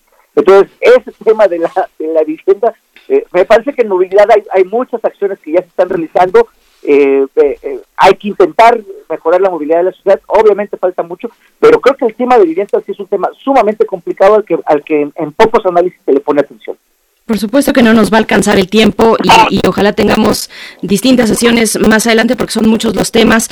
Les eh, paso la batuta en el tema de seguridad. La jefa de gobierno destaca reducción eh, de delitos de alto impacto, habla del homicidio doloso en una reducción, igualmente del feminicidio, que la cuestión de, eh, de género, del feminicidio desde lo, digamos, desde lo judicial, el tratamiento judicial con la Fiscalía Especial eh, en atención a casos de feminicidio, pero también en otros sentidos más sociales e incluso culturales, pues es un tema aparte y muy complejo. Pero les pregunto, la seguridad en la Ciudad de México, tenemos allá a Omar García Harfuch, secretario de Seguridad Ciudadana, eh, tenemos también ahora esta Secretaría de Seguridad Ciudadana administrará los centros penitenciarios, antes era eh, estaba en manos de la Secretaría de Gobierno, con esta reciente reforma pues cambió esta situación, maestro Rodian Rangel.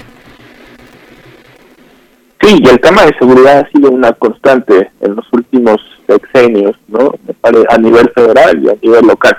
Eh, yo lo que lo que eh, el mensaje político, eh, creo que lo, lo mencionaban muy bien en términos la, la propia Secretaría de Seguridad Ciudadana Federal estuvo eh, en el informe con la representación del presidente. Me parece que hay un tema ahí, en temas de corresponsabilidad, en temas de brindar, digamos, a partir nada más de las reuniones del gabinete de seguridad a las seis de la mañana, sino me parece que hay, hay una política acertada en términos de la ciudad, en términos de la visión de cuadrantes, eh, y que bueno, van a darle un respaldo a partir de estos números que está ofreciendo la propia jefa en el informe y que se han venido reduciendo y se han venido eh, trabajando en los últimos meses. ¿no? Me parece que el tema de la seguridad es un tema que se está trabajando no nada más en el combate a la inseguridad, eh, sino también a, partir de las causas que generan. hay que generar empleos, hay que generar mayores eh, mayores eh, insumos de seguridad, como pueden ser los senderos seguros, como puede ser el, ofrecer al peatón estos, estos caminos de seguridad, ofrecerle al ciclista, ¿no? Toda esta parte me parece también que no se dice, pero está ahí en cuanto a la actualización tecnológica de la propia ciudad. Tenemos una ciudad que en la cual te puedes conectar en cada esquina a partir de la conexión eh, de las conexiones a internet y del propio aparato, por ejemplo, el C5 de videograbaciones, pues que hacen de la ciudad un espacio eh, mucho más seguro, ¿no? Me parece que eh, vamos en una situación en la cual se están haciendo acciones concretas, pero que, digamos, también hay que ir atendiendo paso a paso. Eh, doctor Edgar Ortiz Arellano, todavía tenemos tiempo, pero bueno, la cuestión de seguridad, por favor. Bien, bueno, pues aquí en este tema me parece que sí la Ciudad de México tiene una gran deuda con la población. Veamos primero algunas cosas. Eh, la Ciudad de México tiene aproximadamente entre 90 mil y 100 mil elementos de policía. Es la policía, nada más para que les calculemos, la Marina tiene 64 mil elementos, la Secretaría de Marina y la policía de la Ciudad de México tiene casi 100 mil. Segunda condición, nuestra policía es la policía más grande de América Latina. Es decir, el, el, el, el, estado de fuerza de la Ciudad de México es muy amplio, muy grande. Y aún así no es suficiente. El problema de la seguridad pública es un problema de carácter eh, eminentemente eh, eh, estructural, es decir, responde a toda una lógica de violencia que se ha venido viviendo en el país y que especialmente la administración anterior se negó a reconocer que existía eh, eh, esta violencia extrema, especialmente por la presencia de crimen organizado, específicamente vinculado a narcotráfico. Ese fue un gran error de la administración anterior no haberlo reconocido, porque no reconocerlo no lo, no lo, no lo, no lo combatió.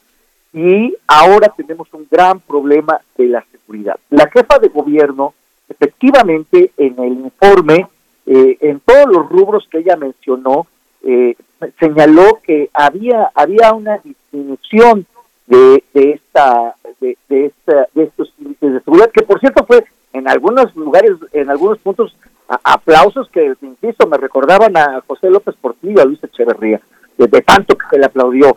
Pero la, la, realidad es que en las calles se vive otra circunstancia eh, y también hay que mencionar que estas disminuciones de la violencia y la delincuencia también responden a un paro en la actividad general que vivió la sociedad mexicana, incluso el propio crimen organizado, con motivo de la pandemia. Es decir, no, no, también, también eh, hubo esta disminución de los índices delictivos, no generada por la acción del gobierno, sino también fue generada por la acción de la pandemia. En todo caso, tendríamos que revisar con mucha precisión estos datos, estos datos de, eh, eh, eh, de, de cómo calcularon ellos en términos relativos, o sea, tiene que calcular en términos relativos, de hecho se calculó supuestamente con base en 2009. Entonces, esto nos está indicando en términos relativos que sí hubo disminución, pero está la incidencia del factor pandemia la ciudad más segura de nuestro país no es, no es la Ciudad de México. La entidad más segura de nuestro país es Yucatán. No es la Ciudad de México. La Ciudad de México está en, niveles, eh, eh, eh, digamos, aceptables, pero no es la ciudad más segura y sí tenemos un grave problema de seguridad pública. Y ese es el gran problema que todos los gobiernos de la ciudad no quieren reconocer, que hay un problema difícil de seguridad pública. Eh, eh, lo que sí tenemos que reconocer, Berenice, es que nuestra ciudad, en términos de vanguardia, eh, está combatiendo el tema del feminicidio y el de evitar la violencia por cuestiones de género. En ese sentido, hay que hay que reconocer el trabajo de este gobierno. Bueno, pues es un, es un repaso este, apenas un repaso panorámico de cada uno de los temas que en sí mismos son cada uno muy complejo, muy complejos. Les agradecemos esta participación, maestro Rodian Rangel, profesor de la Facultad de Ciencias Políticas y Sociales de la UNAM. Como siempre, muchas gracias. Gracias a ustedes, un placer. Saludos. Gracias, hasta pronto. Igualmente, doctor Edgar Ortiz Arellano, profesor del posgrado de la Facultad de Contaduría y Administración. Gracias por participar esta mañana. Gracias, gracias a ti, Berenice, maestro Rodian, a todo el auditorio, un gran abrazo y muchas gracias por escucharnos. Gracias, hasta pronto. Bien, pues nos estamos despidiendo ya, bueno, en esta ciudad, y no solo en esta ciudad, eh, pero esta que es eh, desde donde transmitimos, una ciudad receptiva también con la protesta social, pues se llevará a cabo hoy, eh, que es el Día de Acción Global por un aborto legal y seguro, pues distintas movilizaciones. Sale del Monumento la Revolución con dirección al Zócalo Capitalino a las 4 de la tarde. Está hecha la convocatoria para que quien quiera acercarse a esta acción global por un aborto legal y seguro lo pueda hacer, pero igualmente en muchas, en muchas ciudades del país y en muchos países de la región, Colombia, República Dominicana, Argentina. Pues bueno, hasta aquí llegamos con la emisión de hoy. Muchas gracias a todo el equipo, a ustedes por su escucha. Quédense aquí en Radio UNAM. El día de mañana ya estará Miguel por acá.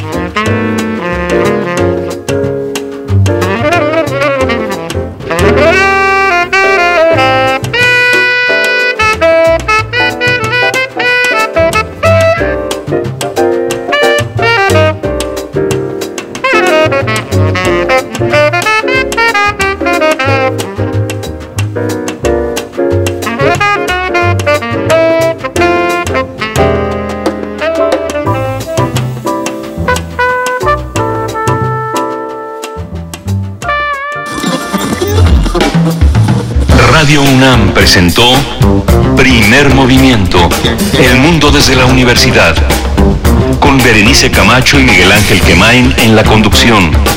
Frida Saldívar y Violeta Berber, producción. Antonio Quijano y Patricia Zavala, noticias. Miriam Trejo y Rodrigo Mota, coordinadores e invitados. Tamara Quirós, redes sociales. Arturo González y Socorro Montes, operación técnica. Servicio Social, Cecilia Esquivel y Roberto Rebollo. Locución, Tessa Uribe y Juan Stack. Quédate en sintonía con Radio UNAM. Experiencia Sonora.